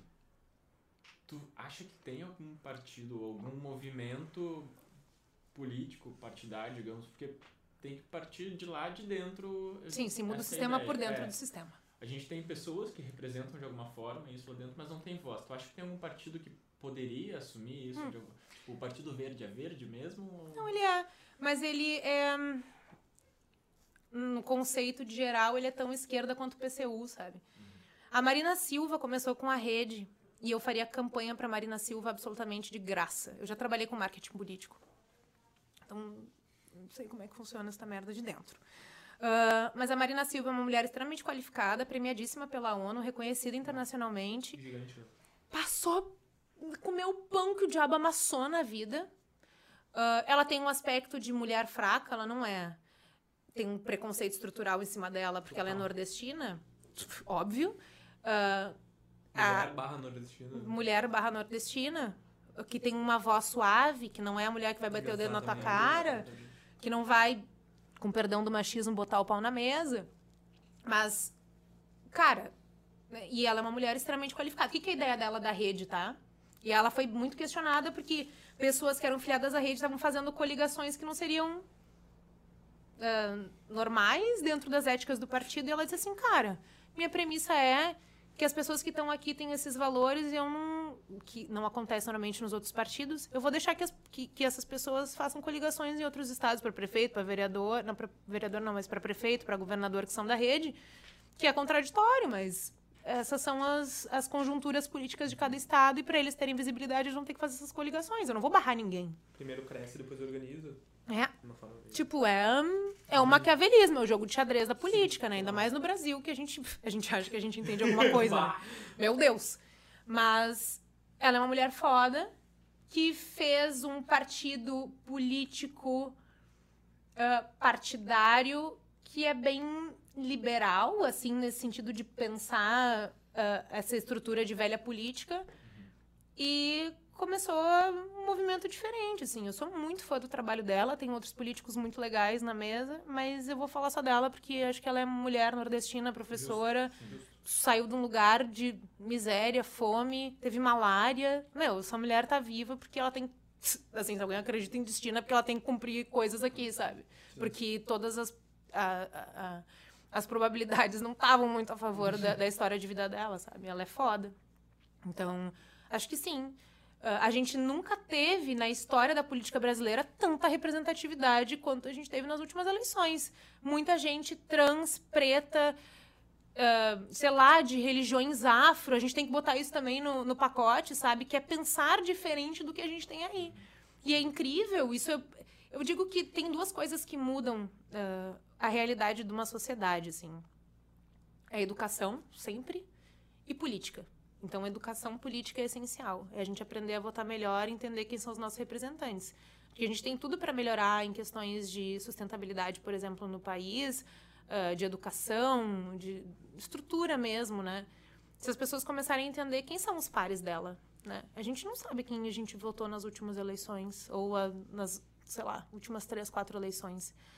Porque isso não mexe com... A gente não acredita no sistema, né? Sim. Essa é uma outra forma de repensar o capitalismo, que é pensar em formas de gerenciar, entender até onde vai o poder público, aonde vai o liberalismo, onde é que essas coisas se encaixam, isso é saudável. Então, votar melhor e entender, eu acho que hoje a gente tem pessoas para chegar num gabinete, mandar um e-mail e cobrar, porque a gente botou elas lá e tem representatividade com as causas que a gente defende. Coisa que não acontece. Gente, eu acho que o Brasil ainda tá no Brasil colônia, tá? Eu acho que esse é o primeiro respiro que a gente tem uh, de sair dessa ideia imperialista de meia. Sarney, né, gente? Sarney ainda é vivo. E Sarney tá ali de alguma forma bebendo, né? Ah, como é que é o nome dele? Fugiu completamente. Que tá na CPI do Covid, o. Me ajudem. Não, que tá presidindo. O Renan? Tá lá ainda, né, gente? Porcaria do, da CPI do Covid, sabe? Então, enfim.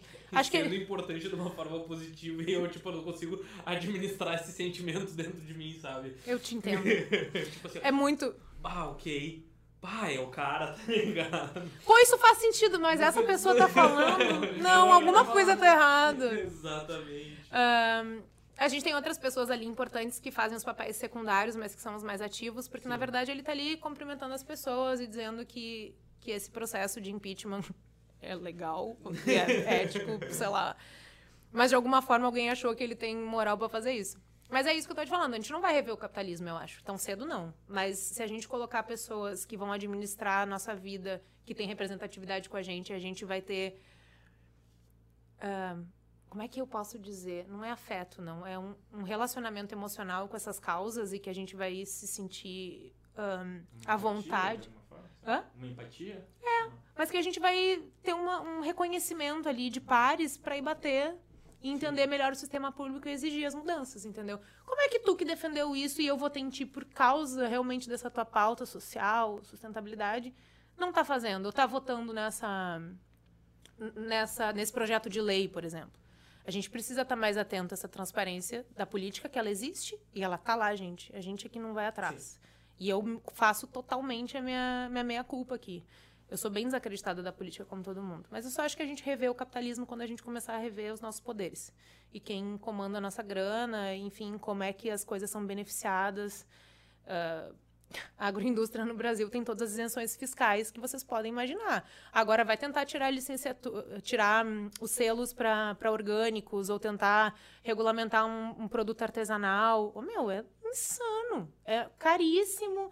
Tu esbarra em milhões de burocracias. É, ser empreendedor no Brasil, e o Brasil tem esse, esse ímpeto empreendedor, visto que numa saída de estádio, numa chuva, tem meia dúzia de gente vendendo picolé, tem meia dúzia de gente vendendo guarda-chuva. O Brasil é empreendedor, ele, tem ele sabe que ele tem que se virar, porque senão ninguém dá nada pra ele. É isso que eu ia te perguntar, tipo, ah, esse empreendedorismo, o, brasileiro, ele foi empurrado pra isso, né? Uhum. Devido a É histórico. tipo assim, não, não tenho nada, tenho que empreender, né? É, isso vem muito de cultura abolicionista que a gente teve no Brasil, né? Não foi alguém que disse, nossa, a gente passou do ponto, tá na hora de libertar as pessoas. Não, velho. Tu trocou. ah, tu trocou uma, uma bola de ferro no pé por outra, sabe? Total. Foi uma invisível só. e que ela é extremamente estrutural. Então a gente é empreendedor e vem muito daí de que é quem construiu esse país são as pessoas que não tinham nada, foi largado, sei lá, com um jumento e meia dúzia de de não sei, não lembro agora qual era a moeda vigente na época. Tipo, se virem na vida. E você, os preços estão aqui, a estrutura de vida é essa, se virem para sobreviver. Então a gente tem uma pela dor, a gente tem um ímpeto empreendedor, né? E na verdade o Brasil era para ser, a gente tem a gente tem uma uma dimensão continental riquíssima cultural, assim, riquíssima em biodiversidade. A, a nossa merda nesse país é, é que tudo que a gente joga no chão brota e dá. É inacreditável, Tu né? Tu tinha falado antes do deserto... Alimentar. Deserto alimentar.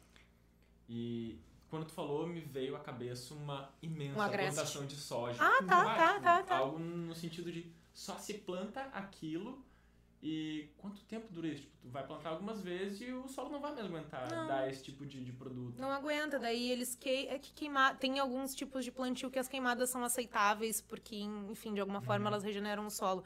Mas não é esse caso. Tu exaure o solo, tu tira o nitrogênio dele, tu tira potássio, tu tira absolutamente tudo que ele tem para ser fértil, para ser rico, tu tira toda a biodiversidade no momento que tu coloca um agrotóxico ali que não é um defensivo natural, é um defensivo químico extremamente nocivo, tu acaba com tudo. Tu não vai acabar só com a joaninha, né? Só com a cochonilha ou, ou com a ferrugem. Tu acaba com absolutamente tudo que mora ali. Então, as populações, eh, as abelhas são coisas que eu defendo sempre. Assim, tem dois animais que a gente precisa ter muita atenção no mundo, que são as baleias e as abelhas. As baleias, porque a gente tem que entender que o pulmão do mundo não é a Amazônia, o pulmão do mundo são os mares. E é por causa dos fitoplânctons que eles fazem é, toda a filtragem de ar e devolvem um ar de qualidade, né? Uh, oxigênio pra gente. E as baleias é que fazem parte desse ecossistema mais presente, então elas precisam se alimentar, e se elas existem, vão existir também os fitoplânctons. É uma cadeia meio louca. Sim. E as abelhas, assim, Einstein já dizia, Einstein dizia, Einstein também acho que era, vegetari era vegetariano, acho que era. Um, se não for, acabou de virar. Acabou. Einstein era vegetariano, mudem aí na Wikipedia. Tá bom, obrigada. Depois é uma cachaçinha de presente. exatamente, exatamente. Uh, e aí, o que, que acontece com as abelhas? Voltando para essa ideia de agrotóxicos, né? Come lá em 2007, na França, começaram a entender que as abelhas estavam simplesmente desaparecendo das colmeias. E aí começaram a ir atrás para pesquisar, pesquisar, e não entendiam por quê, até que alguns biólogos começaram a comparar com outros lugares, outros países vizinhos, e entenderam que também estava acontecendo esses movimentos lá. E era um boom de agrotóxico no mundo naquelas regiões. E aí coisas que estavam sendo liberadas e que até então não eram usadas, era para realmente expandir super safras, né, para ter super uhum. safras. E aí essas abelhas, o que que acontece? Quando a gente coloca e pulveriza defensivos agrícolas químicos, as bichinhas precisam precisam polinizar, então elas vão de plantinha em plantinha em plantinha e rolam naquele pólen e ficam com a bundinha cheia de pólen e é lindo. E elas dormem exaustas dentro das flores, e é tipo muito lindo. Quase um filme da pizza. É, totalmente. Não, eles fizeram um filme que era Vida de, Abelha, Vida de Abelha. Cara, o filme é horrível, o roteiro é péssimo, não assistam.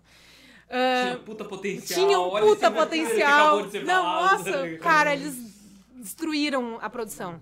E aí, o que, que acontece? Elas levam para as colmeias, cara, e adoece, ou elas começam a adoecer e elas vazam. Então elas não têm, elas simplesmente somem, e elas ficam, ou elas ficam doentes e morrem, ou elas vazam. E aí Einstein já dizia que se as abelhas sumirem no mundo, dá cinco anos para não ter mais população, porque 80% do que a gente consome é de polinização natural. Na China, que é um lugar onde se usa muito agrotóxico, tem uma questão climática lá de poluição muito violenta, tem tipos de plantação que as pessoas fazem manualmente a polinização, sabe? Então, abelhas e, e baleias, fiquem atentos, tá? Exatamente. Beleza. Abelhas e baleias. É, é isso. Uma, uma então é isso, entendeu? Imagina, se as abelhas são afetadas por esse impacto, o solo, cara o solo, que é onde essas plantas têm para nascer, vingar, crescer, se reproduzir e gerar uma nova ah, uma nova safra, ele fica completamente deteriorado. É pobreza total. Mas eu entendi o que tu falou. Deserto alimentar não é isso. Tá. Agora, eu. Alimentar não é isso. O que é o deserto alimentar, então? Deserto. Fala. Só fazer um, um pequeno parênteses. Tá, claro, uh, claro. Porque eu vejo que ela olha o copo e ela não consegue beber, né? Porque é, é muita coisa na cabeça. O Vitor Carpes uh, disse: Eu tô amando o assunto. Ponto de exclamação. Obrigado, Vitor. Vitor, obrigada. Você que tá vendo agora e quer comentar. A gente negocia aquele Pix depois. Você que tá vendo e quiser comentar, uh, enfim, elogiar, fazer qualquer tipo de comentário, vai lá. Tá vendo agora? Curte, se inscreve no canal, ativa sininho e todas as outras coisas possíveis dentro do YouTube. A gente tá aqui pra quem chegou depois com arroba gringa. Arroba underline. Gringa. gringa. Cara, tem uma menina asiática coreana que ela tem uma arroba gringa e ela não posta desde 2012. ela tá ali só pra te derrubar. Eu já tentei entrar em contato pra comprar, Oi, sabe? vamos trocar de arroba. Não, né, ela... Não sei o que aconteceu com essa menina, mas, enfim, um dia eu chego lá. Então tá, a gente tá falando aqui com arroba underline gringa. Obrigada. Falando sobre muitas coisas, muitas coisas.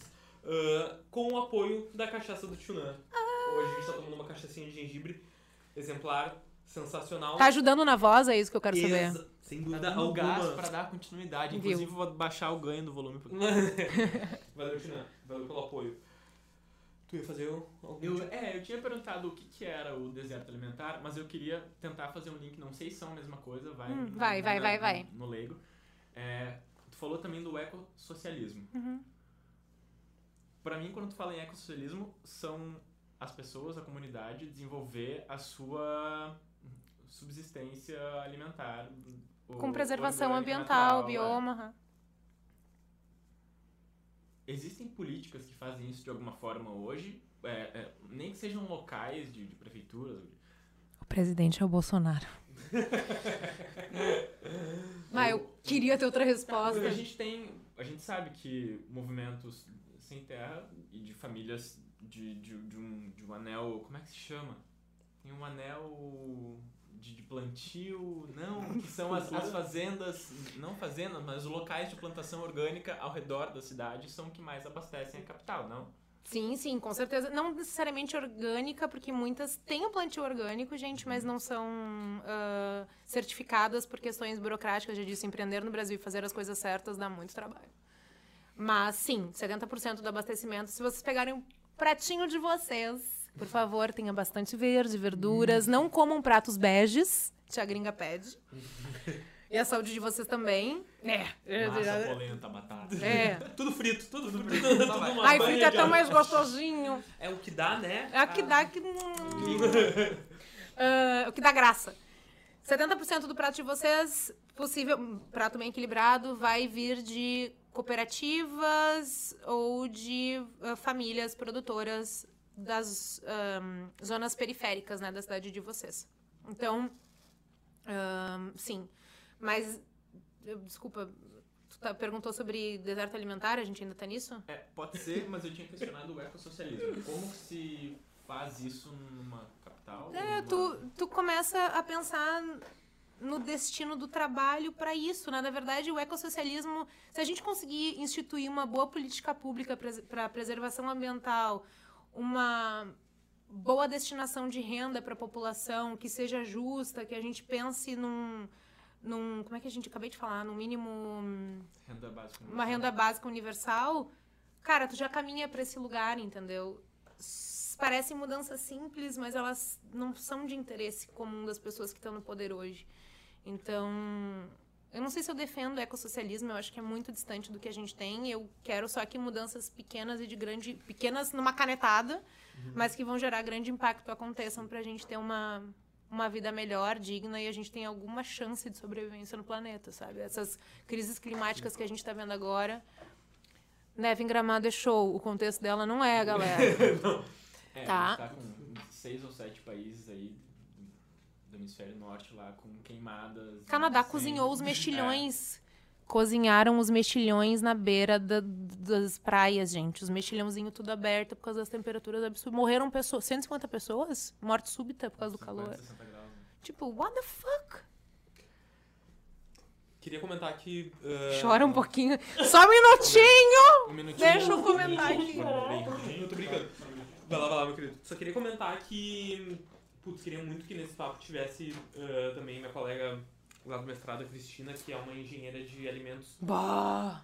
muito, muito foda. E... Cris, me chama no DM, vamos Isso. bater um papo. Bah, sem dúvida. Uh, arroba senhora inovadeira.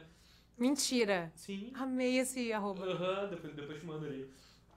E por que, que eu tô falando dela? Porque uma vez ela me deu um, um insight muito bom que tu falou sobre educação e foi ah, grande parte do, do problema da, da alimentação das pessoas que as pessoas querem todos os alimentos durante o ano todo. Ah, sazonalidade, pelo amor de Deus. Exatamente. E daí eu parei pra pensar, deu. Caralho, eu vou no supermercado e, tipo, o ano inteiro tem tomate, uns tomates de um tamanho de umas bergamota, bonitão. Louco do agrotóxico. Bah, taludo, né? Também não tem a mínima possibilidade daquilo ter vindo de forma natural. Tipo assim, bah, uma laranja, né? Uma pocã vermelha ali, Sem sabor. sem sabor nenhum, uma esponja, mas bonita, pra foto. Lindo, porra. Exatamente. O ano inteiro. Uhum. Sendo que, tipo, semana passada fez 2 graus. Geada. Alguém já, que já tentou plantar um tomate? Mano, não, não existe uma possibilidade de conseguir plantar um tomate em Porto Alegre, tá? É. Ai, eu já plantei veio? na minha horta orgânica. Sim, assim, o que, que acontece, Tá, tá? Mas veio tomate ou. Cara, veio Ai, uns 3kg de tomate. Ah, daí, Olha, daí as mulheres das crianças aqui. Peraí, O que, que eu disse que eu era? Hortelã urbana, se respeite meu título. Não, mas assim, o que, que acontece? Sazonalidade é a coisa mais. É total. A, a- como é que é o nome dela, da tua amiga? Cristina. Cris. Você sabe tudo, Anja.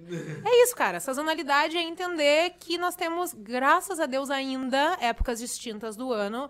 E aí a gente tem é, alimentos sazonais. Eu falo muito sobre isso nas minhas redes, que é respeite a época. Assim, dá pra ter tomate o ano inteiro? Até dá. Mas aí são espécies diferentes de tomate. Exato. Aquele tomate gaúcho taludo, sem sabor, uma esponja, não tá certo, ele tá ali. Até porque a gente tem graus de agrotóxico, né? Tomate tá entre os que tem mais agrotóxico.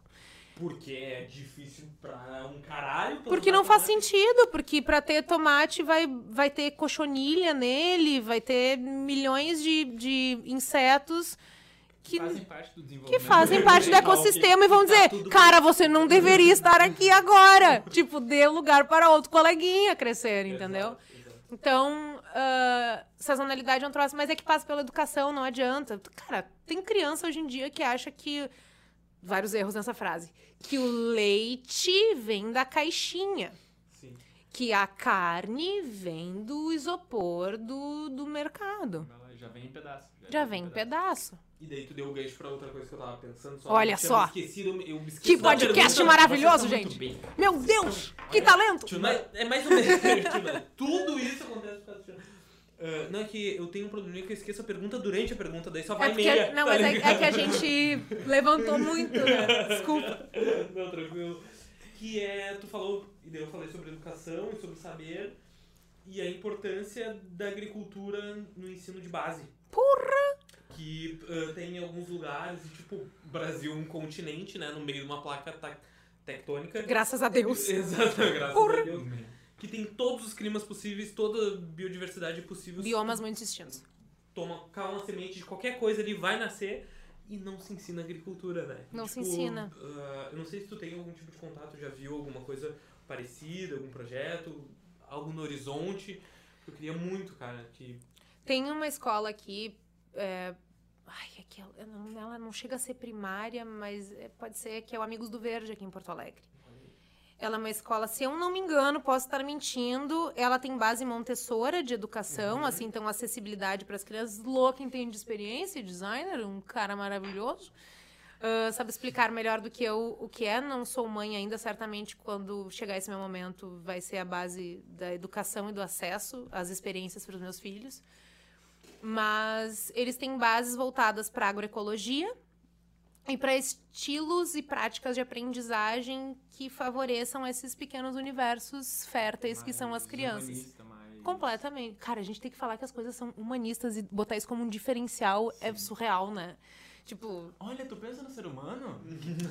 escuta, isso não é um modelo fordista de sociedade? Não, porque é o nosso modelo de educação. Meu Deus, sim. A Total. gente pode entrar aí e continuar chorando. Eu não aconselharia. Mas, enfim, ah, tem, tem escolas muito legais no Brasil que pegam da base, da estrutura da criança e colocam ela na, na terra para se sujar. A gente vive numa sociedade extremamente. Ah, ai, tem um termo para isso. A Mi ia saber o termo que eu tô querendo usar. Ah, é asséptica, né? A gente vive numa sociedade que meu Deus, eu. Gente, revelações. Quando eu era criança, eu adorava ir pro jardim de casa, ver as lalás, lagartixas essenciais para ecossistema. Jamais façam mal uma lagartixa. E chame de Lalá, que vai Chame fazer de muito Lalá. mais sentido. Pelo amor de Deus, muito mais bem. Não, tu vê uma lagartixa, olha bem pra ela. Tu vai ter uma vontade de matar uma lagartixa. Cara, a lagartixa é o bicho com mais cara de brother do mundo, tá ligado? Imagina Cara, uma ela é um pequeno andando- dragão, ela é um pequeno. Ela é um, tipo, galinhas são remanescentes de, de dinossauros. Olhe para uma lagartixa. Exatamente. Ela, inclusive, perde o rabo quando ela se sente ameaçada. Ela deixa um pedaço de si. E olha, fique com isso, tá? Deixa ir. Pega essa oferenda, tá ligado? Tá ligado? por favor. Mas, cara, e aí eu comia lesma. Cara, as pessoas chegavam no... Momento. Então eu ia pro jardim, via. Eu, eu ia... Um corte aqui. Não, é que a gente teve um hiato. Eu ia, eu ia pro jardim quando era pequena. a- apreciar a existência das lalás nas paredes, me encantar com aquilo. E aí, quando eu me vi, eu tava cheio de lesma na porta. As lelês As lelês! Lalás. Não! Então a gente vive numa sociedade muito higienista, assim, né? Asséptica. As crianças não brincam mais na terra. E aí essas, essas escolas vêm pra dizer, mano, anticorpos. É, mas tipo, é ok com beleza? Não né? aconselho as mães que mal, estão em não, casa a não, deixarem não, essa não, prática. não, cara. Tô aqui feliz, quase não peguei doenças na minha vida Mal toda. não fez. Não, tô aqui, uma mulher bem desenvolvida, 1,80, é isso aí. Ahn, operante das, das funções mentais. Há controvérsias. Mas a verdade é que a gente não deixa mais as crias serem cria, né? Total, total. E tudo é um problema, é um- é uma bolha, então essas escolas estão aí pra mostrar. Eu estudei 12 anos no Bom Conselho, vou dizer que é bom, não foi, foi um colégio, é um colégio, hum, hum, como a gente chama? Franciscano, bons valores, é com base em religião, mas eu fiz muita, muito trabalho comunitário, a gente tinha muita ideia de assistência, mas de um jeito ético e a fuder. Mas, puta merda, me perdi real. Ahn, ah, porque ali eu tive um projeto de aula de culinária, cara. Acho que. E foi muito legal! Certamente as pintas que fizeram, ah, fizeram ah, escola comigo naquele período e que tiveram essas aulas giraram várias chaves, assim. Total. Nem do que é o perrengue que a mãe passa todo dia, sabe? A mãe ou a pessoa que faz o alimento, tô generalizando, tá? Mas vocês entenderam. Mas a pessoa que se responsabiliza por essa faceta da vida e quanto trabalho dá e quão encantador é. Então, Sim. Entender como- que, as coisas, que as coisas respeitam processos, né? E tem etapas. e Exatamente. o fazer manual e, tipo, a coisa não só aparece na tua frente que nem é uma tela. Sim. Tudo tem vários processos e tu tem que respeitar todos eles, tem que entender todos eles. mas aí a gente pode entrar num gancho que E o Lô dá- queria falar. dá tempo ao tempo também, falando os agrota... Eu queria falar qual foi Vai. o que. Impressão de comida. Impressão de comida. Que nem tudo aparece na tela. Nem tudo aparece, Aparece? na Não tela. Mas aparece? tu pode escolher na tela Ah, ah, e daqui ah, a ah. pouquinho... Porque eu, eu teve uma aula que a gente teve na, na universidade. Pra quem que- não sabe, eu e o Lourenço somos colegas na graduação. na- Legal. assim, E tu fala universidade, que bonito. Eu falei universidade? Falou? Um homem antiquado, né? Foi bem bizarro. na facu, na facu. Depois que eu passei pelo meu segundo colegial, Lô, eu te amo, você mora no meu coração, mas é que essa não deixou pra passar. Desculpa. Desculpa. Não é que nem é cringe, eu não sei quem fala universidade. Eu acho que a gente fala Monstros S.A., mas Monstros universidade, não sei. Assim, inclusive assistam a série do Monstros S.A., Monstros no trabalho. que é muito bonitinha. Bem É muito colorida. Sério? Tem Sim. uma série Sim, do Monstro S.A. tem uma Tem, série do gente, Monstros é muito legal. né? É. Um- É muito lá, legal. Dá, dá de ver, dá de Desculpa. ver. Mas tu acha? Tu acha? Depois em off eu te conto um negocinho aí. Tá? É, te Um link, um link. Um negócio, assim, que acontece aí de streaming. Que tu baixa um aplicativo, que tu baixa um aplicativo. um WhatsApp, um Pix, resolve, tá ligado? Mandou áudio, caiu meu sinal, o que que eu faço? Tá, entendi, entendi, entendi. Mas depois eu conto pra vocês aí, que tem um jeitinho legal de consumir. Tá tudo certo. E vai. Do que a gente tá falando? A, universi- a universidade!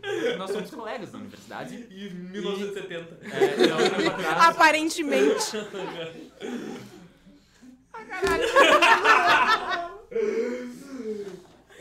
Lô, desculpa, cara. Foi mal, velho. Desculpa. Mas eu vou falar de outra coisa se em algum momento vindo. Eu tô falando de carne impressa. Boa! E veio! Eu não sei o que valeu mais. Foi essa Quando a volta gente do começou a assunto. falar de impressão de materiais biológicos. Show. E, e teve um concurso lá de uma marca de massa, que eu não vou dizer o nome porque não tá pagando. Ah, gosto desse homem empreendedor isso. que valoriza o seu passe. Você, marca, você que tem uma marca de massa e que fez o concurso, é isso? É essa a Mas é chamada? uma marca de massa, gente. Você quer alimentar a gente? Paga nós. E daí eles fizeram um concurso de modelos de massa Cara, tu falou modelos de massa. Modelos. Tu viu, modelos tipo, de massa. uma massa andando numa passarela. um talharinho andando na passarela, uma, parafuso, uma gravatinha toda. Lô, desculpa, eu juro que eu deixo tu terminar, caralho. Não vai sair essa Não, é isso pergunta. tararara. Ai, meu Deus, a garota verão das massas. Ai, tá virando uma garota vegana de massa. Eu tô entrando numa deep web da minha mente, tá ligado? Vamos tirar isso daqui, por favor. Ai, meu Deus, a Deep Web. Exatamente. Vai, anjo. E daí teve um concurso de massas, Não tá? vou beber. E tinham que desenvolver modelos de massa, né? Formatos Tá. de massa. Ok, Formatos, ok, formatos. ok. Shapes.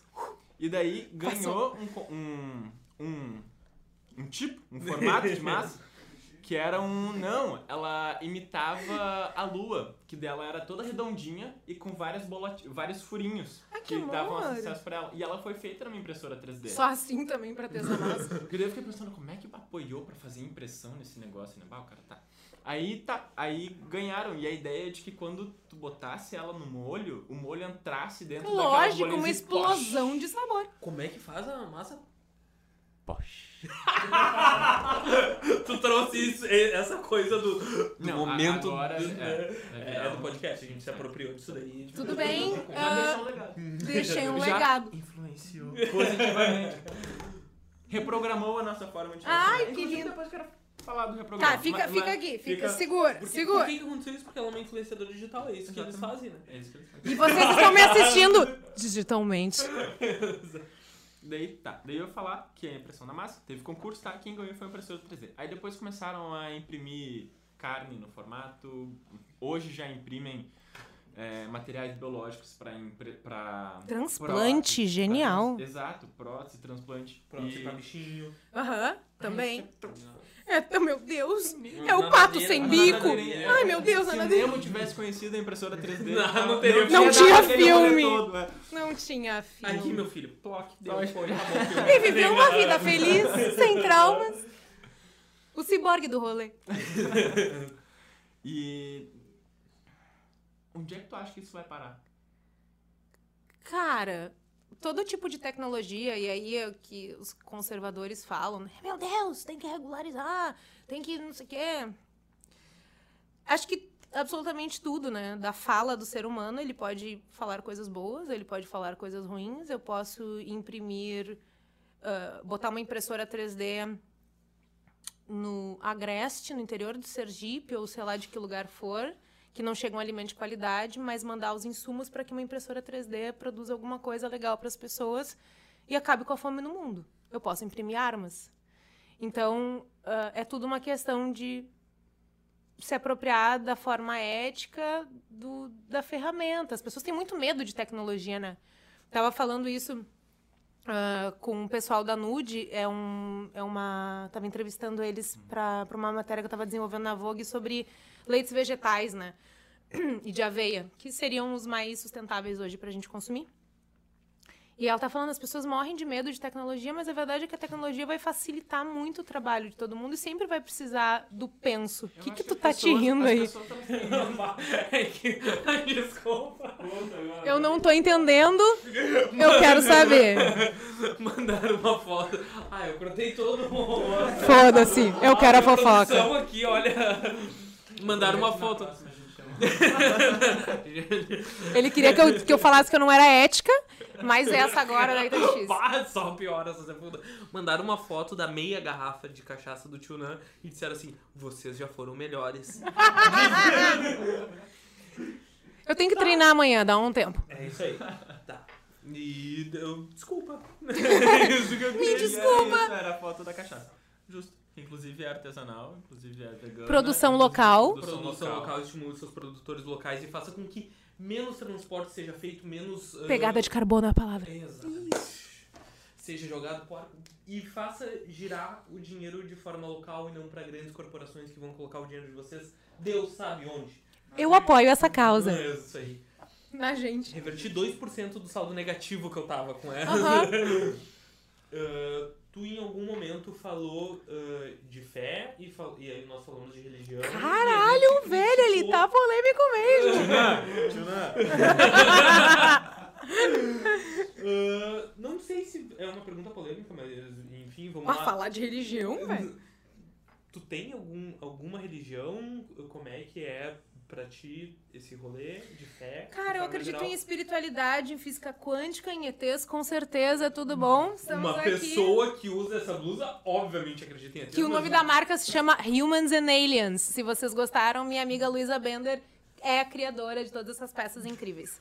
Coisa- sim, gente, é super performático, entendeu? Show. E aí, ah, eu acredito no potencial do ser humano de mudar absolutamente tudo ao redor dele e como isso interfere energeticamente, aí passando pela física quântica, no que ele emana. Acredito na ciência, por favor, acreditem na ciência. Ahn, Beijinhos científicos. Então, são nessas coisas que eu acredito. E, cara, é muito louco, porque eu sempre acreditei em, Tu quer me dar mais um pouco, né? Ok. Ah. Agora eu Mais um pouquinho, senhora. É, é. E. Mas não vamos se esforçar muito Não, também, tá. né? Tá tudo bem, tá, tá tudo bem, é sobre isso. É sobre isso. Ah, mas são essas coisas que eu acredito. Ahn, eu acredito em outras dimensões, eu acredito em outros tipos de vibração. Acho que a gente está tendo momentos de configurações astrológicas que dizem muito sobre a nossa realidade e que são previsíveis. Cara, na Índia tem não sei quantos canais que falam exclusivamente sobre astrologia. E eles são um dos povos mais antigos do mundo. Eu não sei vocês, mas eu acho que eles estão fazendo uma coisa certa. E então são essas coisas que, que eu tenho fé. Eu tenho fé no ser humano, eu tenho fé. e É, que é um pouco de fé, um pouco de ceticismo, mas aí se pega na, na, na, na questão científica, mas eu sou isso aí, assim. Acredito. Às vezes eu sou meio hippie, às vezes eu meio sou cientista maluca. Eu tenho um óculos que, é, que parece um óculos de cientista, as pessoas dizem isso porque ele é todo transparente, assim. Mas eu sou meio isso, um pouco de cada coisa. E estamos aí tentando não surtar. Bah, 2021 é um grande desafio pra quem tem isso como meta, né? Vá!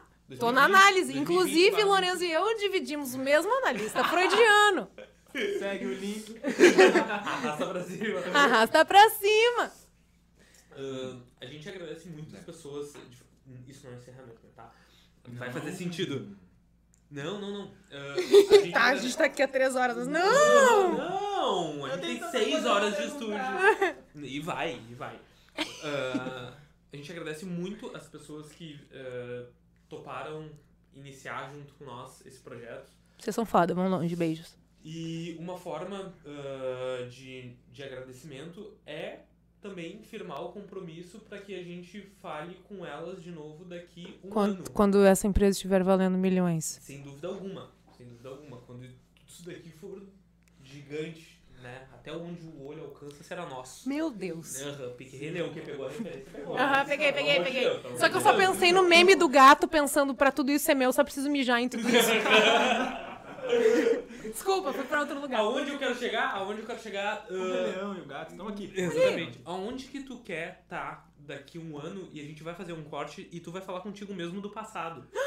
Eu Isso adorei isso. é uma cápsula do tempo, sim. é uma Paola do futuro. Eu tenho fé em você, gata. do tempo. Tu levou a questão do, da aproximação pra um beatbox do Lourenço, tu tá vendo que Caralho, eu- velho. É evolução. É o Pokémon do microfone. Exatamente. Evoluções e evoluções. Mas eu quero saber pra onde é que tu quer tá, aonde tu quer estar daqui um ano e ah, que recado que tu daria pra Paola do futuro? Tá. Caralho. Tá, vamos lá. Ah, daqui um ano eu pretendo tá bombando nos meus conteúdos com, com a gringa. Eu vou estar com o meu home office todo instaladinho. Quero estar rodando, talvez, o programa do, do Fashion to the Future, que é esse programa que eu vou rodar pro Fashion TV, falando sobre o futuro da moda. Sim, tu vai falar da Vogue em algum momento. Oi, gostadinho! Ahn, eu quero estar com a saúde mental melhor. Eu gostaria que a gente não tivesse mais usando máscaras, mas eu não sei. É, segura esse balanço aí. Ah, isso, cara, eu vou deixar na mão de Deus. Porque, olha, é- é- é- tem teorias muito loucas aí, mas enfim. ahn, tá, então pra Paola daqui um ano. Que eu esteja bombando nos conteúdos e que eu esteja bem autônoma e que a gringa tenha ganhado o alcance e a narrativa que eu tô projetando e sonhando para ela. E que eu atinja muito mais pessoas e que isso de fato vire uma rede e que eu não fique como centro de alguma coisa. Eu quero uh, compartilhar conhecimento e compartilhar influência. Eu quero que todo mundo uh, tenha esse poder e se entenda com esse poder. É, gerar um impacto positivo foda, mas que não dependa só de mim, que as pessoas façam os seus e tenham alcance para isso. Uh, quero tá com a empresa que eu tô lançando daqui a pouco bombando, que é uma empresa de ah, Edu, essa é para você, sozinho. ah, um, é a The Short Video Company e a gente vai fazer vídeos curtos na vertical só para as mídias sociais. Massa.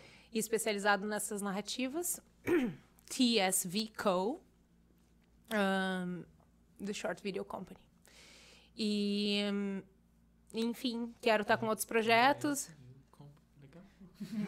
É muito bom que eu é muito visual quando tem o site de Oh, Tá yeah! Escrevendo mentalmente. TSV, The Short Video. Bom name. Isso é obra do Edu. É- é- os, os, os louros são dele. E hum, quero, cara, me programando pra ser mãe. Isso é uma coisa que eu quero muito. Eu ia entrar nesse tópico em algum momento que tu, Tá. tu falou sobre maternidade. E é isso, cara. O resto só o, o futuro dirá, assim. Mas é onde eu gostaria de estar. Ganhando uma boa grana pra poder fazer coisas legais. Show. Pra muitas pessoas. Tá. Tu tinha falado antes, deu algumas pílulas de Vogue. Tá? E eu acho que isso também vem um pouco da ideia do cinema, de roteiros, enfim, de escrever, de... Cara, eu nunca achei que eu ia ganhar algum dinheiro escrevendo.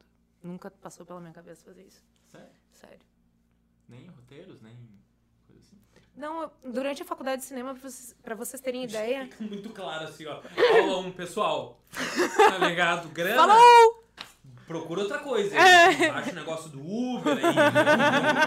Vê um jeito. Marketing Ah, digital, criptomoeda... Infoproduto. coisa- é. Rinodê, faz o que vocês quiser. Dinheiro mesmo aqui, nós estamos pela pelo Ah, amor. só, só puxando um gancho que eu esqueci de comentar pra vocês. A gente tá falando sobre desertos alimentares e locais onde não entram alimentação de boa qualidade, né? A indústria capitalista ela pode ser muito perversa. E a... Pode? É? Não, mas é que num grau de perversidade muito mais filha da puta. Sim. Que é, por exemplo, tu falou em Rinodê, a gente pode falar em Avon, em outras marcas, que é, a premissa é, te dou uma revistinha, você coloca o seu nome, eu pego de volta e daqui um mês ou alguns dias tu tem os teus produtos.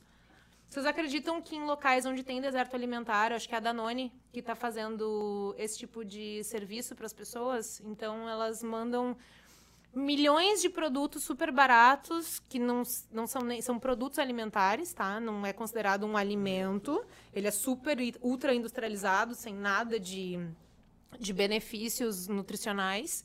Ah, e aí tu põe ali o teu nominho, tu paga uma grana e aí isso para isso eles têm estrutura para entregar uma comida bosta para ti num lugar a esmo, sabe? Enfim, só precisava fazer esse tópico. Isso existe, tá, essa gente? informação aqui. Joga essa informação, vocês reflitam. Tu me lembrou de alguma política que eu já vi em algum lugar do mundo. Onde essa É, informação. Eu vi alguma coisa em algum lugar, algum ano. Deste universo.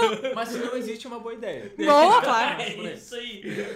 Não sei se é uma informação ou se é um- uma projeção da minha É um, mente. Uma proje- concept de, de Ai. solução de startup. Sim. Alô, investidores. O multiuniverso. Exatamente. Onde Olha na tem- Matrix. Onde tem lugares ou, feiras, né, que, que vendem produtos orgânicos, enfim.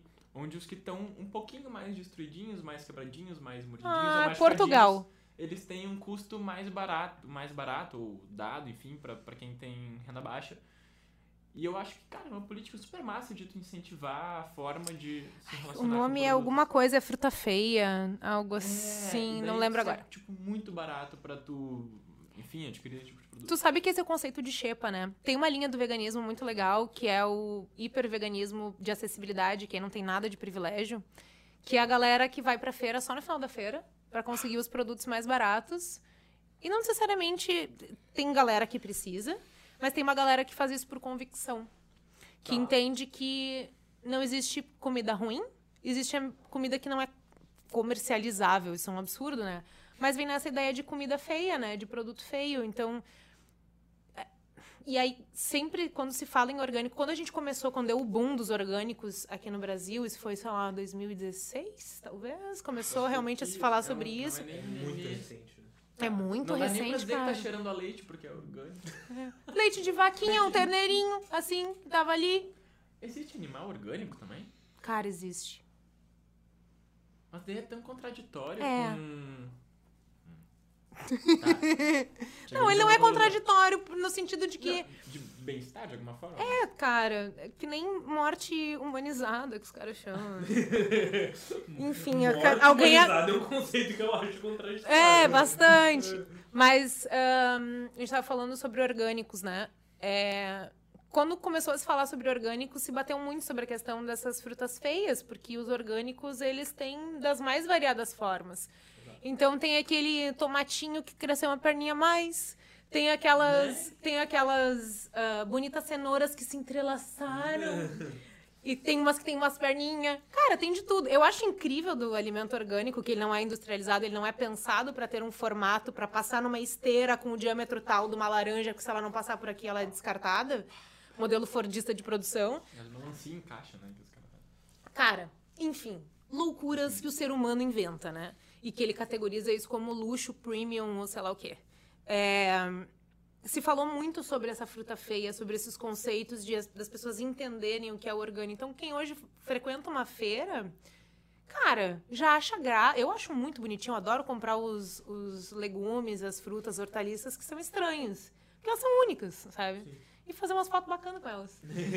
E, e é legal, mas sim, tem esse conceito e não são comerciais, né? Então tem uma linha do veganismo, que é o veganismo de xepa, e eu acho muito legal. Então a galera que vai no final da feira pra pegar. Cara, porque até a galera que compra orgânico prioriza o que é. Tem esse formato é estético, sabe? E o que é estética, né? Mas enfim, que é belo.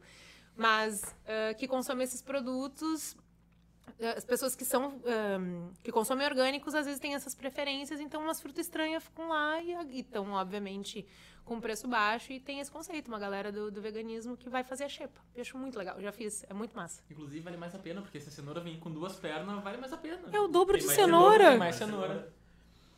Em algum momento tu queria. em algum momento tu queria falar sobre a Vogue, eu não sei.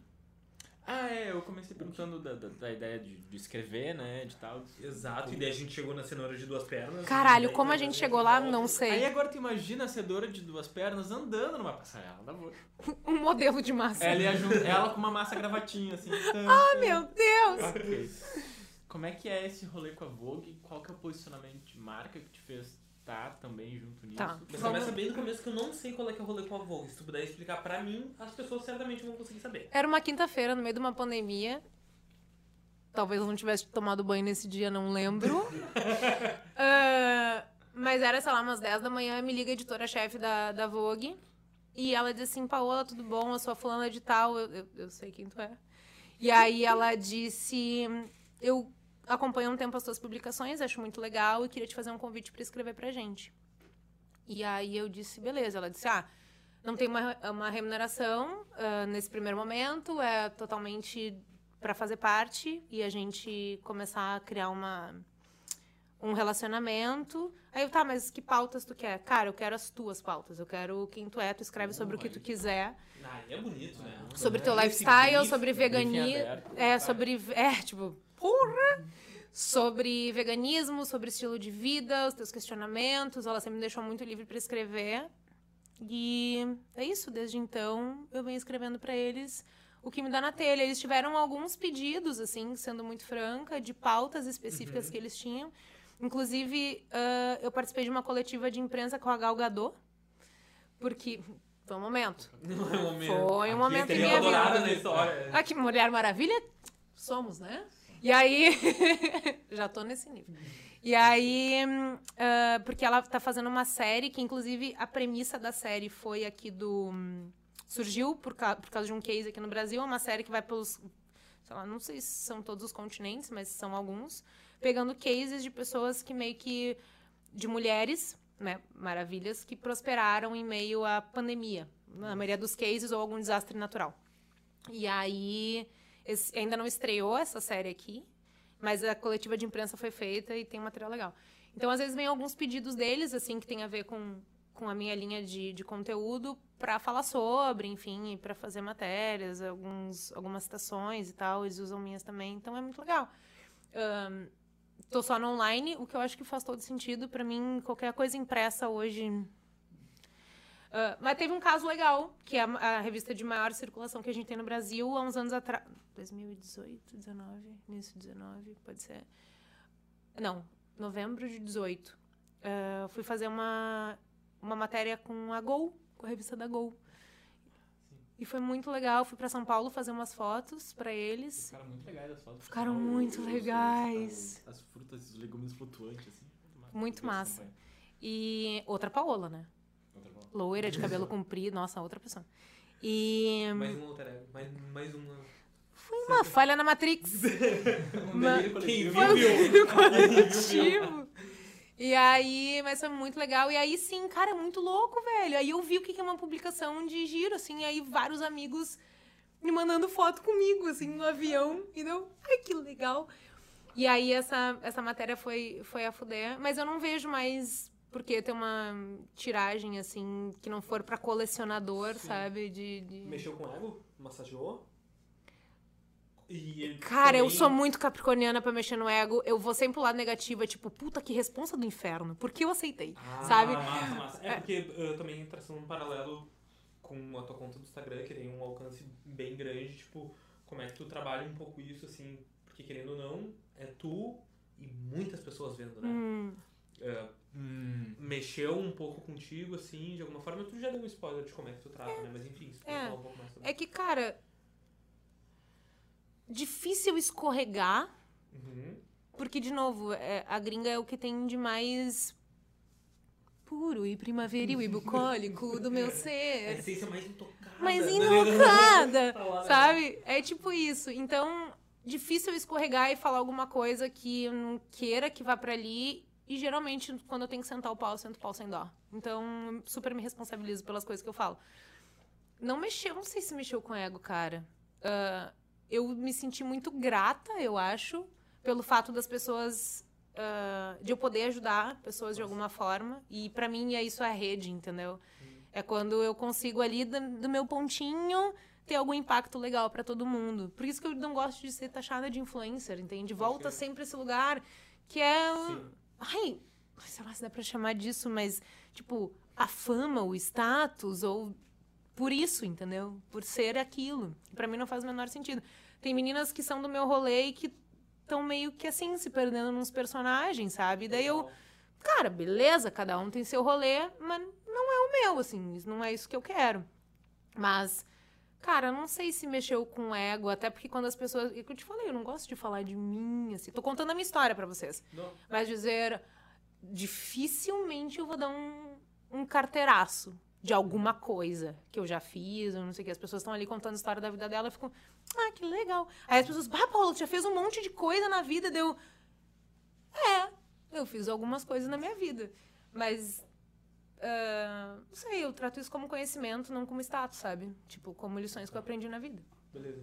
Assim, de uma forma geral, ah, na nossa conversa dá pra ver que tem várias facetas tuas, né? Tipo, várias, várias Paolas andando e, e o momento que elas se cruzam é na sustentabilidade. Na gringa, eu acho. Na onde eu gringa? começo a, a ver É. essa, essa conjunção de coisas, assim. Beleza. E, mas eu posso dizer que a sustentabilidade é um pilar bem, bem Ca- significativo. É muito louco isso pra mim, porque eu não categorizo mais É. sustentabilidade. Pra mim é condição sine qua non, assim, obrigatória, óbvia da vida, Tá. que tudo esteja dentro de alguma premissa de sustentabilidade pra existir. Eu não falo sobre sustentabilidade. Uhum. Tipo, tudo que eu for falar tem isso permeando, entendeu? Ah, ok. Mas sim, isso talvez Ah, sim. seja a tua pergunta, que é se tudo é dentro da sustentabilidade. Tá. Ah, somos 7, 7 bilhões de pessoas no mundo e isso contribui, querendo ou não, para o abismo dele, né? E vai aumentar, né? E vai aumentar. E colocar mais uma pessoa nesse mundo talvez não Maternidade. seja não seja algo sustentável. Ai, neném! Ah, é conflitante pra ti ah, o tópico maternidade e como é que tu tá, trabalha isso na tua cabeça? Só joguei. Yuri, mais um tópico pra quinta-feira, tá? Falei disso hoje. Tu falou disso hoje, ah, Nenê. Vamos lá! Cara, eh, eu tenho uma coisa muito louca que volta pra análise que eu achava até os meus, sei lá, que idade, que eu tinha sido adotada e pra mim isso era muito massa. Mas eu não fui. Mas tinha algum valor pra mim adoção em algum lugar da minha tu concepção. projetou a ideia de que tu foi adotada É. e. É. Tá, show. E aí eu, tá, mas vocês têm certeza que eu não fui? Sim, minha filha. Eu tava lá na hora que eu fiz a concepção incrível. então, eu tava lá. Ah, mas a adoção pra mim é uma coisa que faz todo sentido. Mas. Ah, eu tenho muita vontade de ser Angelina Jolie. E ter aquela penca de família coloridíssima, cheia de resgates culturais pra fazer e oportunizando vidas muito interessantes e afetuosas e pra muitos seres humaninhos assim no mundo. E só pra deixar clara a minha pré-definição, né, que eu falei sobre maternidade, tipo, a minha cabeça ah, gerou imagem de tu com um barrigão, né? Tô chegando lá. não Tô chegando lá. E ah, não necessariamente, muito massa da tua parte, tipo, deixar escancarado, não necessariamente o leque, né, né? É. podemos pro- ter que prover uma coisa. É, Ah, mas depois eu dou. Mas eu tenho. Eu, como mulher, tendo um. Né, mulher com útero, porque existem outros tipos de concepções ah, de- sobre ser mulher. Mas eu, enquanto mulher com útero, tenho muito medo e muita curiosidade em. Pera aí, só um minutinho, galera. Eu tô aqui produzindo um fêmur. ah, não, muito cansada, globo ocular, entendeu? Então. Esse pâncreas tá me dando um trabalho. Meu Deus do céu! Criança dos infernos. Mas eu tenho muita curiosidade de gerar um pequeno alien, entendeu? Sim, sim, sim. É, tem gente que, ah, porque eu quero que tenha a carinha parecida com a minha. Não, mas é que. A gente, na verdade, assim, enquanto concepção de humanidade, de ser humano, a gente nasce, a gente se desenvolve para reproduzir e perpetuar a espécie e a gente morre. Ah, então tem alguma coisa minha aí que é muito primitiva, que tem muita vontade de engravidar e de gerar e mas eu entendo também que para tu fazer seres humaninhos que vão proliferar coisas incríveis no mundo, eles não precisam sair de ti, Exato. né? E inclusive às vezes tu não precisa nem tem muitas formas, né, de e aí volta toda a minha a minha veia sobre hortar, né, sobre cultivar, sobre tem milhões de formas que tu que tu poliniza o mundo e que tu faz coisas e seres humanos incríveis desabrocharem e crescerem e se desenvolverem. Pode ser com ações sociais, tem muitas professoras que nesse sentido de dar conhecimento, né, professores acadêmicos que são pais e mães de gerações que pensam diferente, que são éticas, que inspiram, vão inspirar outras gerações. Mas eu sim, tenho muita vontade de ser mãe, é conflitante, é. Eu só queria penso- saber se tu tinha essa... Eu penso nos próximos anos e eu entendo que. Não é legal. Fuck. Sabe? Mas tem um lado meu que, se a gente parar de produzir ser humano a fuder agora, certamente não vai ter chance para as próximas décadas. Então a gente precisa produzir seres humanos fodas agora. Os que estão aí for não estão deixar pros administrando. outros fazerem seres humanos que não são tão fodas assim, a gente pode fazer seres humanos com mais consciência, com mais, né?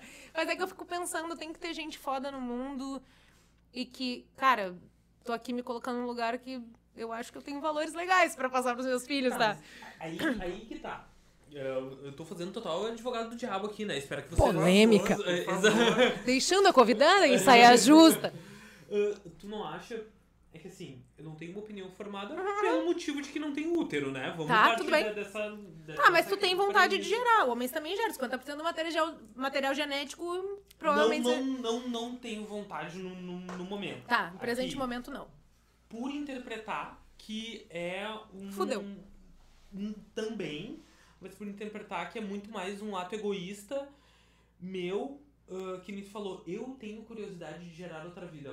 Mas tu não acha que tu tá desconsiderando a outra vida em As si? vidas que já estão geradas. E também, não, e essa vida que... Mas aí tu tá determinista de que fudeu.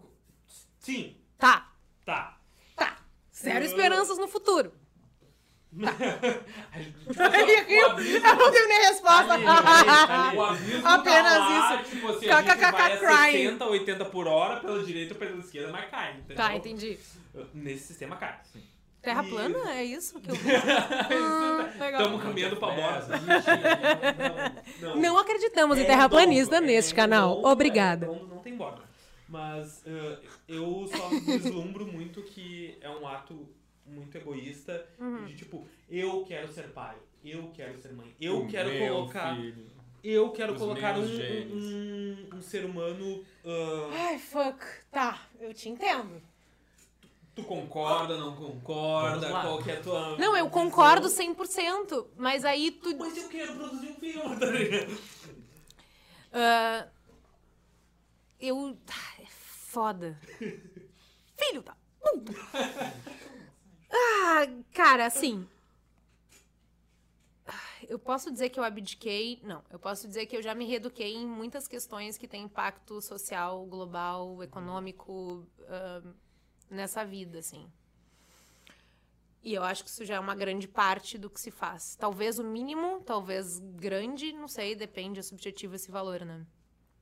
Mas tu tirar o ímpeto de alguém de reproduzir e gerar descendentes, sendo que foi para isso que a gente é para isso que a gente existe basicamente. Nós somos pequenos vírus e bactérias no planeta que fazem merda e se reproduzem. É tu tirar ahn, tudo do ser humano, é que nem a gente voltar pro Japão e dizer vocês podem ter só dois filhos, de preferência que sejam homens. Ah, eu sei que eu tô pegando uma Sim, coisa extrema, tá? Não tô fazendo essa analogia em cima da, da tua da tua percepção. Mas é tu delimitar coisas muito básicas de livre-arbítrio, sabe? Eu entendo e entendo mesmo 100% a tua colocação. Isso bate em mim.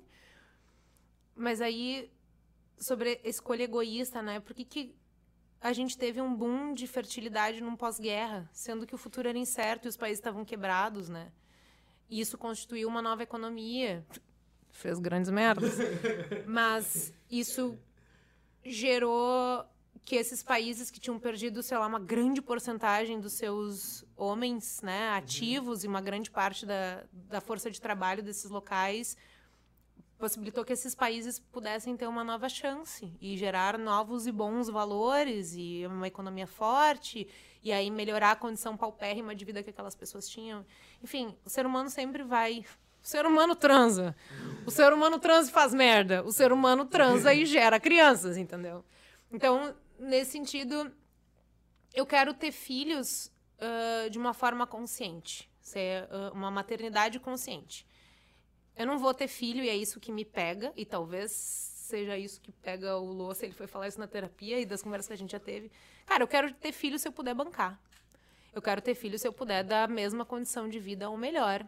Eu não quero fazer filho para passar perrengue. Eu tenho ahn, estrutura né, de conhecimento, eu tenho informação para fazer o máximo que eu puder para que uma gravidez indesejada não aconteça. Sou super a favor do aborto, cada mulher é o seu templo, é o seu corpo, cada uma sabe de si, não estou fazendo nenhuma menção a isso.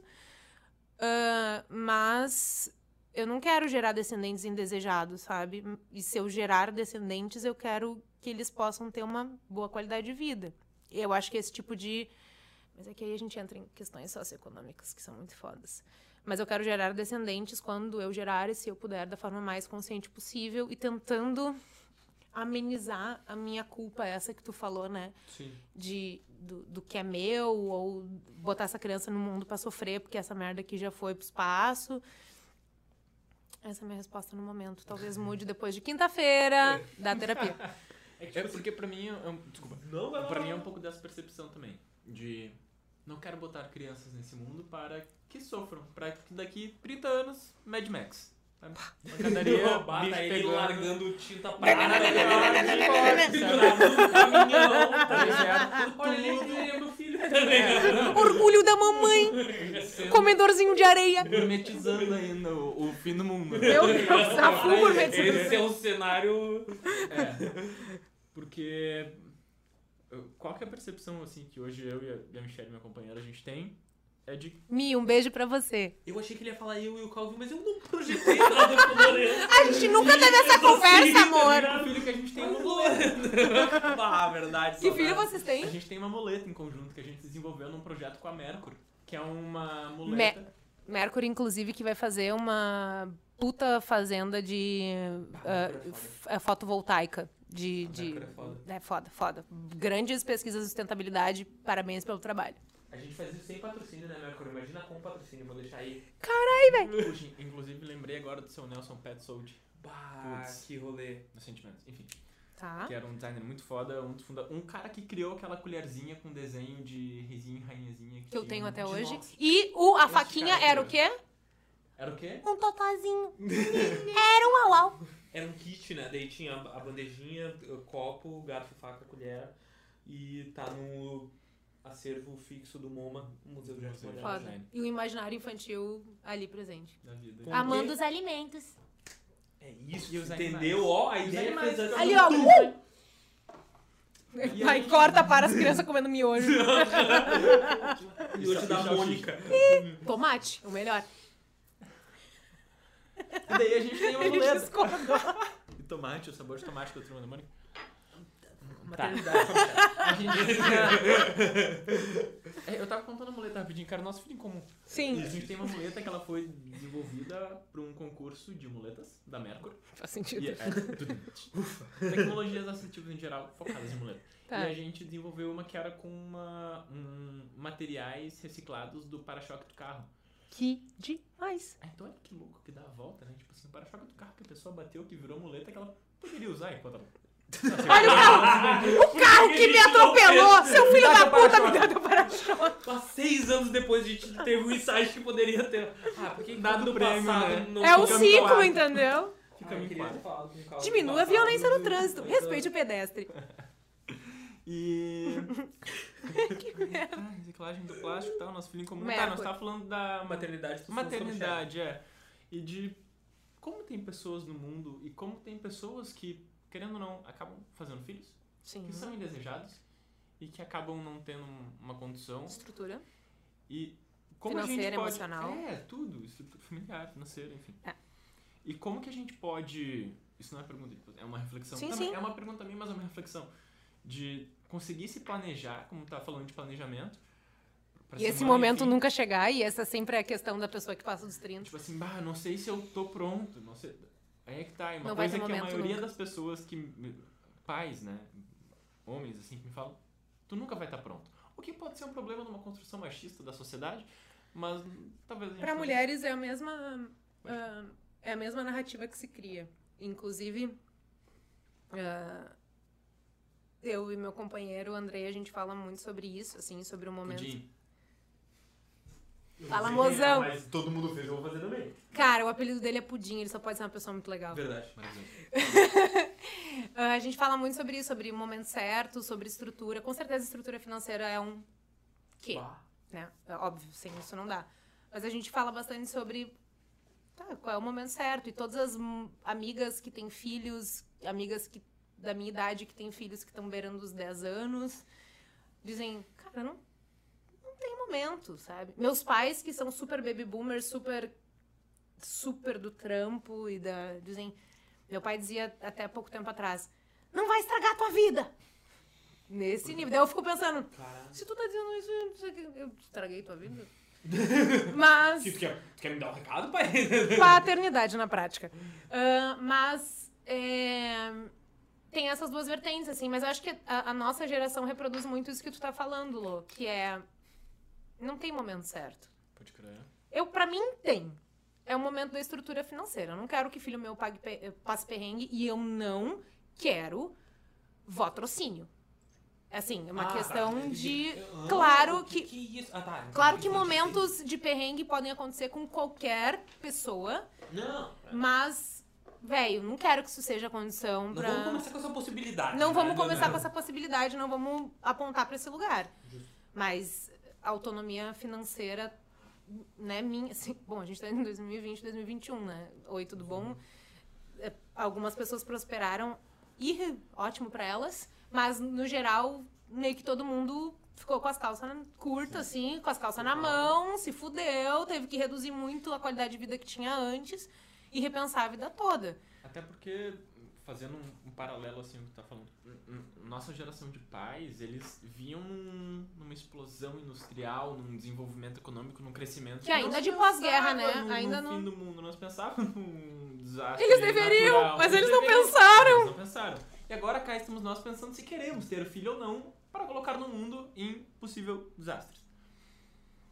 Canadá e os mexilhões no Canadá, vamos É. dizer pra ele. É. ah, eu tô afim de comer osso no Canadá. Desculpa, pessoal, não vai rolar. Não vai rolar esse mexilhãozinho aí, já era. Do mar, já tá pronto. Tá pronto, põe um salzinho e manda ver.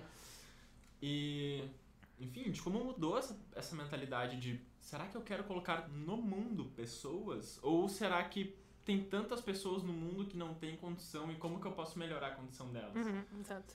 Acho que faz um pouco com a ideia da, da horta, de, de tu cultivar, de tu propor para as pessoas coisas melhores, sabe? Tem um parênteses.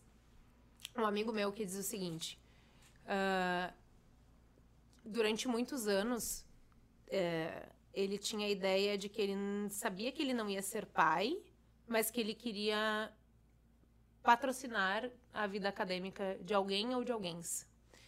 Então, a ideia dele era ser de fato um mentor ou ser alguém que essas pessoas pudessem contar. Não necessariamente eh, ele ia fazer o papel de pai, mas ele queria poder bancar novas oportunidades para pessoas. E eu acho isso muito digno, sabe? É uma forma de. Cara, melhor que muito pai que eu conheço, visto que milhões de brasileiros não têm nome de pai em certidão. Fora Mas- os que só colocaram o nome. É. Um abraço pro meu avô. Oi. Oi, tudo bom? E vazaram. Então, assim, ah, acho que isso poderia ser até um. eu Não sei se existe, tá? Tô no alto da minha ignorância aqui. Talvez exista algum projeto social ou existia antes dessa gestão. Mas de possibilitar, assim, de apadrinhar alguém de fato e acompanhar. Porque normalmente se apadrinha quando é alguma questão de saúde. Eu já vi alguns projetos nesse sentido, assim. Mas para educação, não. Educação e saúde mental seria bom também que a gente pudesse focar nisso. Não adianta ter um pai É. que paga o colégio e não ter um apoio, um suporte familiar, de cabeça, Emocional, assim, é. emocional, exato. É porque, assim, um conflito interno que eu tenho muito sobre a questão da maternidade e paternidade, Sim. né? Ah, é que, tipo assim, uma vez eu li um cara, um filósofo, que ah, dizia que o designer, por natureza, ele fala... Flusser, leia o Flusser, que fala muito sobre design. Prazer. Ah, ele fala muito que o o designer ele é um enganador por natureza. Então, tipo, tu faz a alavanca pra tentar enganar a gravidade. A gente Oi? fez a câmera pra tentar enganar o tempo, né? O tempo barra espaço, né? Tipo, pessoas estão vendo da nossa casa por causa que a gente conseguiu enganar o espaço de conseguir estar lá. Tá, ok. Tá? É um grande enganador. Exatamente. A gente tá tentando enganar várias coisas. Tá por aí uma que a gente- cadeira. Qual é a enganação dela? De que ela te dá conforto.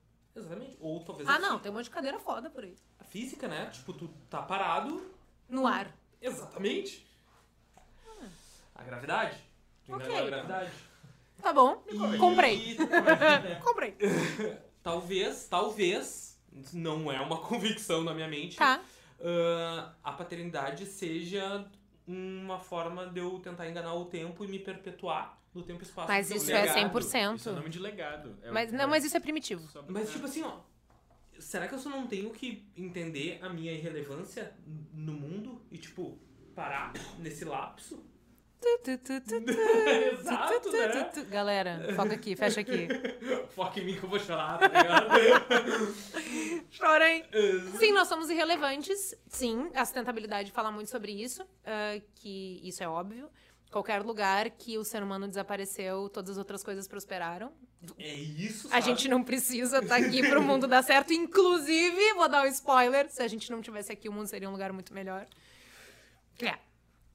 É sobre isso e não viu? tá tudo bem. tá. Não tá tudo Vamos bem. rever esses conceitos aí. É isso. Ah, mas é basicamente isso. A gente não. ah, Não existe mais o conceito de tribo, né? Exemplo dos indígenas. É, nessa história de que se eles não tivessem ali, os lugares prosperaram, prosperariam, né? O ser humano no geral. Os povos indígenas têm filosofias de que eles deixam um lugar melhor, né? Quando eles saem dali. Então, Exato. Tu não vai ver vestígio de, de civilização, inclusive vão ter coisas que fizeram melhorar aquele lugar, ou ficaram mais férteis, ou enfim. Né? Puta conhecimento e a gente aqui fazendo cagada com os povos indígenas, que é sempre uma puta pauta minha de qualquer. ah, de qualquer explanação que eu faço sobre sustentabilidade.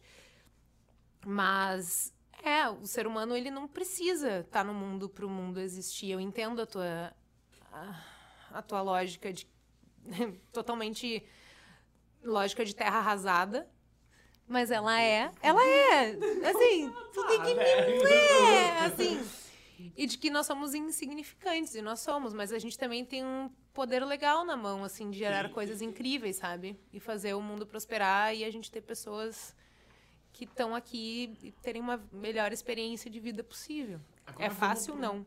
Vamos pra um papo mais abstrato. Tá? Mais do que nós somos insignificantes. Não, é, tá, sim, Justamente justamente, por isso.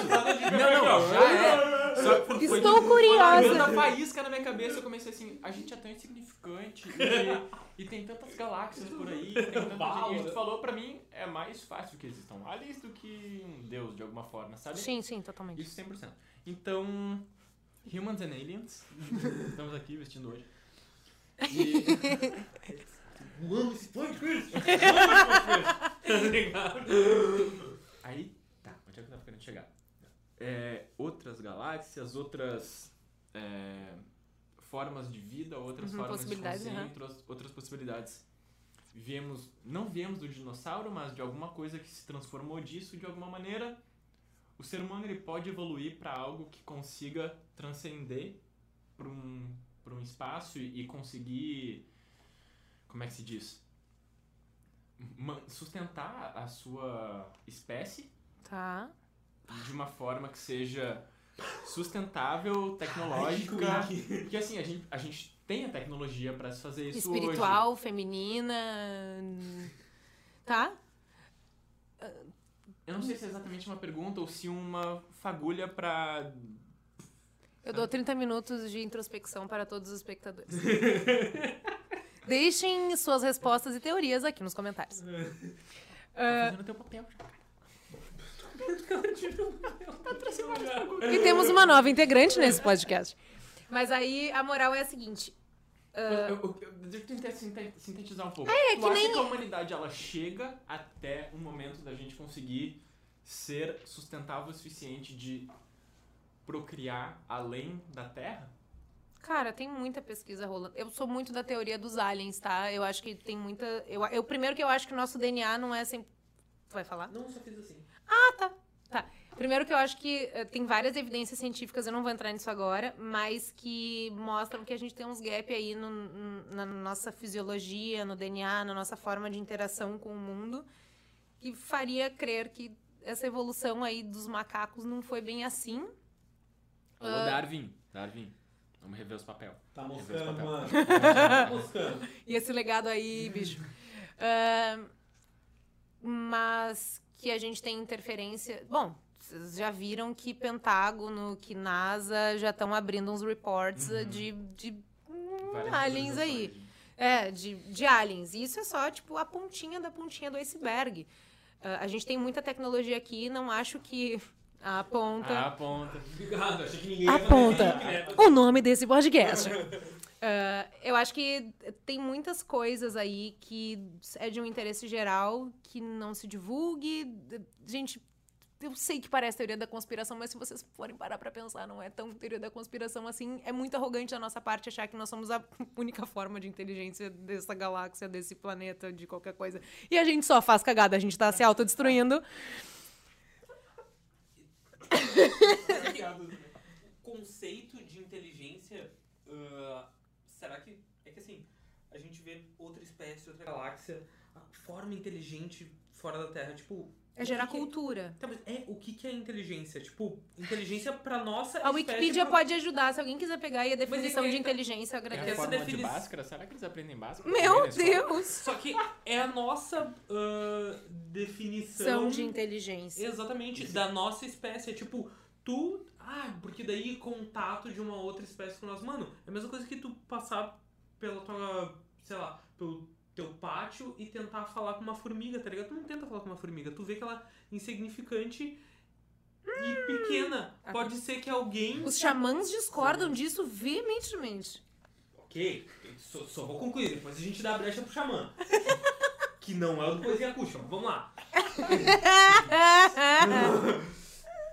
E tipo assim, ó, ah, talvez Tá. a outra inteligência que tá fora daqui seja tão inteligente ao ponto de não querer falar com nós porque a gente é só uma formiguinha. Ou Com tipo, certeza. Ou daqui a pouco. é, é, pensa na. Adorei a analogia da formiga. A formiga ela tá lá. A gente tá aqui, ei, formiga, não sei o que e tal. É a mesma coisa, pode ter uma outra super inteligência falando, ei, humanos, parem de destruir o planeta. E a gente tá aqui cagando no patê. É, É. exatamente, comendo miojo. Queimando o pneu, a reviria lá. No... Que não é de tomate. Não é de tomate? Galinha pneu não é de tomate. Pô, Hã? pra mim. A galinha caipira do outro. É, ele mostrou sua preferência hoje. E, e a gente não consegue receber esse tipo de comunicação ainda. É que eu acho que a gente já tem, eu acho que muitas das tecnologias que são muito fodas aqui, principalmente bélicas, hum, tem uma outra. É. Bom, sorry, dude. Mas, é, bom, a, a grande inovação da sustentabilidade em questão de energia é a energia de fissura nuclear, né? Sim. Ela pode ser algo muito foda, com proporções muito loucas, que tirem todo mundo da escuridão, levem 5G, levem toda uma estrutura de baixo impacto de energia para o mundo e que independa de fatores climáticos, né? Como eólico, como solar. Então, Sim, é, é, seria uma... É o caminho que se tem, mas ao mesmo tempo a gente tem aquilo que a gente está falando sobre tecnologia, né? Eu posso fazer um... trazer um grande benefício para a humanidade ou eu posso trazer uma grande bosta para a humanidade. Depende da mão de quem tá. Paula, Eu queria fazer mais uma pergunta. vai, vai. eu tinha feito antes o link com Human and Aliens, daí a gente falou da Vogue. Balu, quem falar- diria, hein? As- Várias menções. Tem uma foto muito massa com a plantinha assim. É bem legal. Inclusive o fotógrafo fez aquela sessão muito massa também. É um Vai tá aqui tomate. semana- É um tomate? É um tomate. Quem é que fez aquela foto? O Ema. O No- Ema? O Nosso Ema? amigo fotógrafo. Nosso amigo fotógrafo Emanuel. Um grande artista. Que inclusive vai estar aqui semana que vem com a gente. Uau! Bah! Uau. O Ema, eu vou ter que O assistir Ema- muito. Puta, o Ema é muito foda. E fazendo link com a moda. Como que tu não atua na moda de uma forma hoje, mas como que tu te relaciona com a moda, com a Ah, roupa sim. que tu veste, com o impacto que ela gera, porque a gente sabe que isso não é algodão, Uhum. Ele tem uma um como é que é? A confecção é sintética. Aham. De alguma forma, sim. Isso tem impacto. A gente sabe que a gente não consegue se limitar a consumir só coisas que sejam, sabe? Mas o impacto, por exemplo, do algodão na produção e de plantações imensas e eu amo cânhamo e como que a gente pode Vamos. fazer produções mais sustentáveis e com mais rotatividade de, de, de insumos de matéria pra, pra moda, porque querendo ou não, porra, faz parte da nossa cultura, da nossa personalidade, se vestir, a gente veste aquilo que a gente passa. Então eu prefiro vestir uma camiseta lisa que seja feita com um algodão, um bambu, um cânhamo, um pet reciclado, Aham. do que uma camiseta que diz, oi, eu sou o fulano. Pet reciclado nunca, por favor. Qualquer. Só Ah, um é? parênteses. É, nunca, tá, gente? Assim, não, é. Sorry, dudes. Todo lixo é um erro de design e esse é péssimo. Ahn, quando a gente mistura duas tramas, elas nunca vão poder ser recicladas. E o plástico tão fino, assim, com uma estrutura tão delicada, quando ele entra em contato com máquinas de lavar, com uso mesmo, ele se transforma no quê? O microplástico. E aí ele faz o quê? Caga com tudo. oceano. É, ele caga com tudo. E vira comida de fitoplâncton. É, e daí os fitoplâncton faz o quê? Morre. Vira comida Morre. de baleia. É, Não, É, morre. morre. Então, ah, é, basicamente, ah, mistura de tecido pet não, tá, galera? É, não caiam nessa. Não é legal, não é sustentável. É um greenwash. Ah, não necessariamente intencional, mas pode ser por, enfim. E aí, a questão da moda, pra mim, eu tava fazendo uma live com a Dora, com a Dara, da Rafi, que é uma marca que eu virei embaixadora deles, muito queridos, eles são do Distrito Federal. E eles fazem.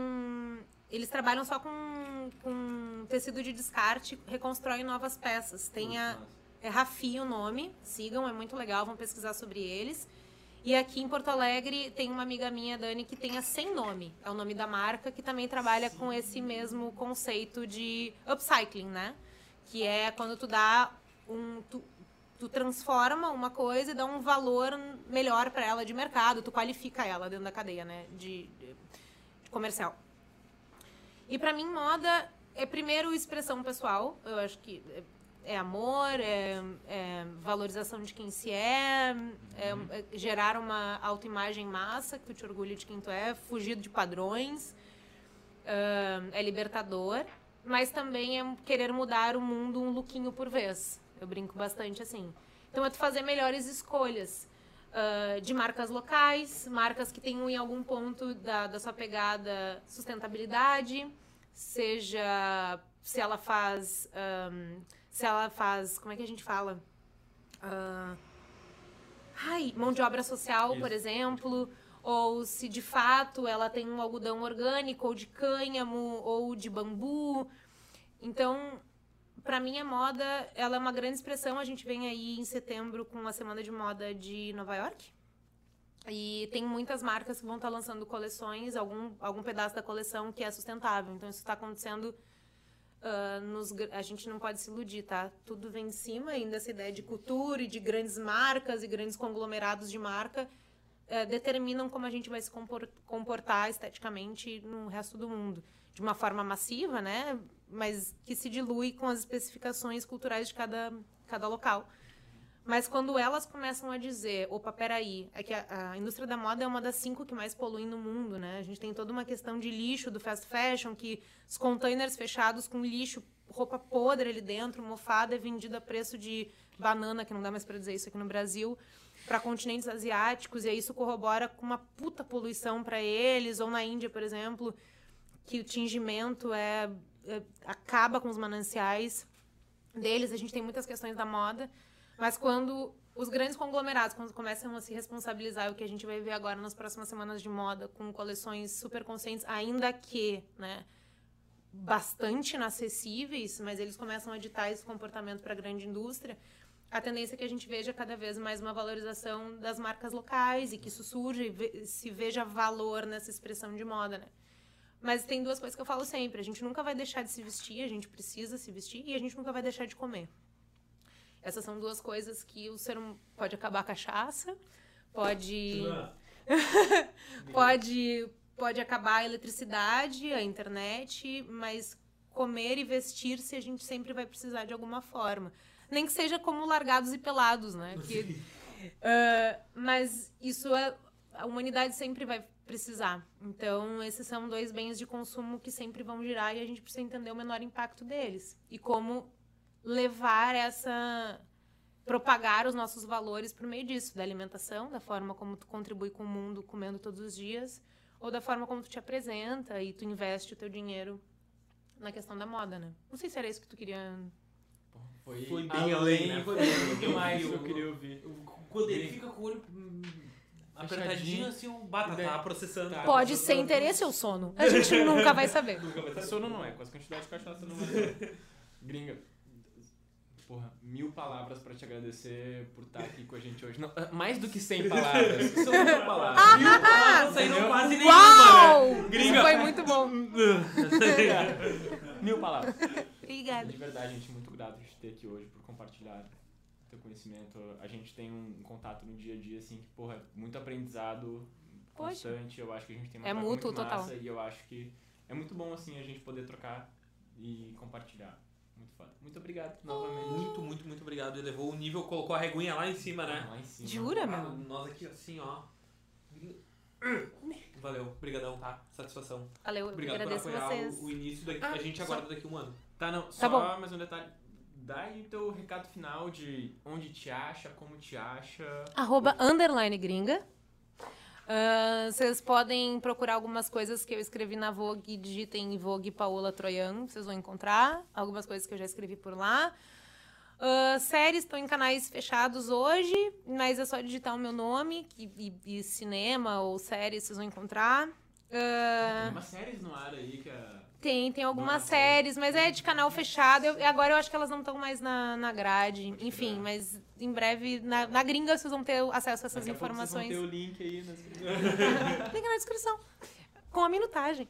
E, e aí, cara, é isso, assim, grande satisfação estar com vocês hoje. É um prazer fazer parte dessa história. Lô, assim, seus sonhos são os meus sonhos. Muito obrigado. E aí, quando a gente faz as coisas acontecerem juntos. quando a gente faz as coisas acontecerem juntos, é muito mais legal. Ahn, entendam o mundo como rede. É isso que eu peço sempre. Entendam todos os ciclos de tudo que vocês é, fazem parte, compactuam. Cada escolha que vocês fazem no dia a dia parece uma coisa gigante. Mas na verdade não é isso, é só a existência humana. E quanto mais consciente a gente for dela, mais a gente tem um potencial de mudar as coisas ao nosso redor e deixar grandes legados. Então, é isso. Amem uns aos outros e vida próspera. Esse episódio me abraçou. Pra finalizar. Nossa senhora! O quê?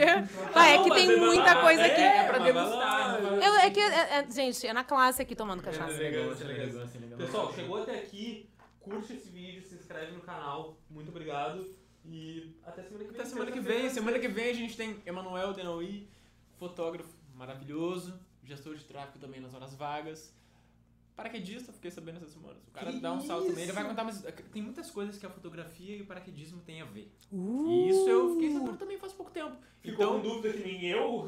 E que nem que eu, vem. assista. veja semana que vem. Valeu, Até pessoal. mais, pessoal. Valeu. Valeu. Valeu! Beijos!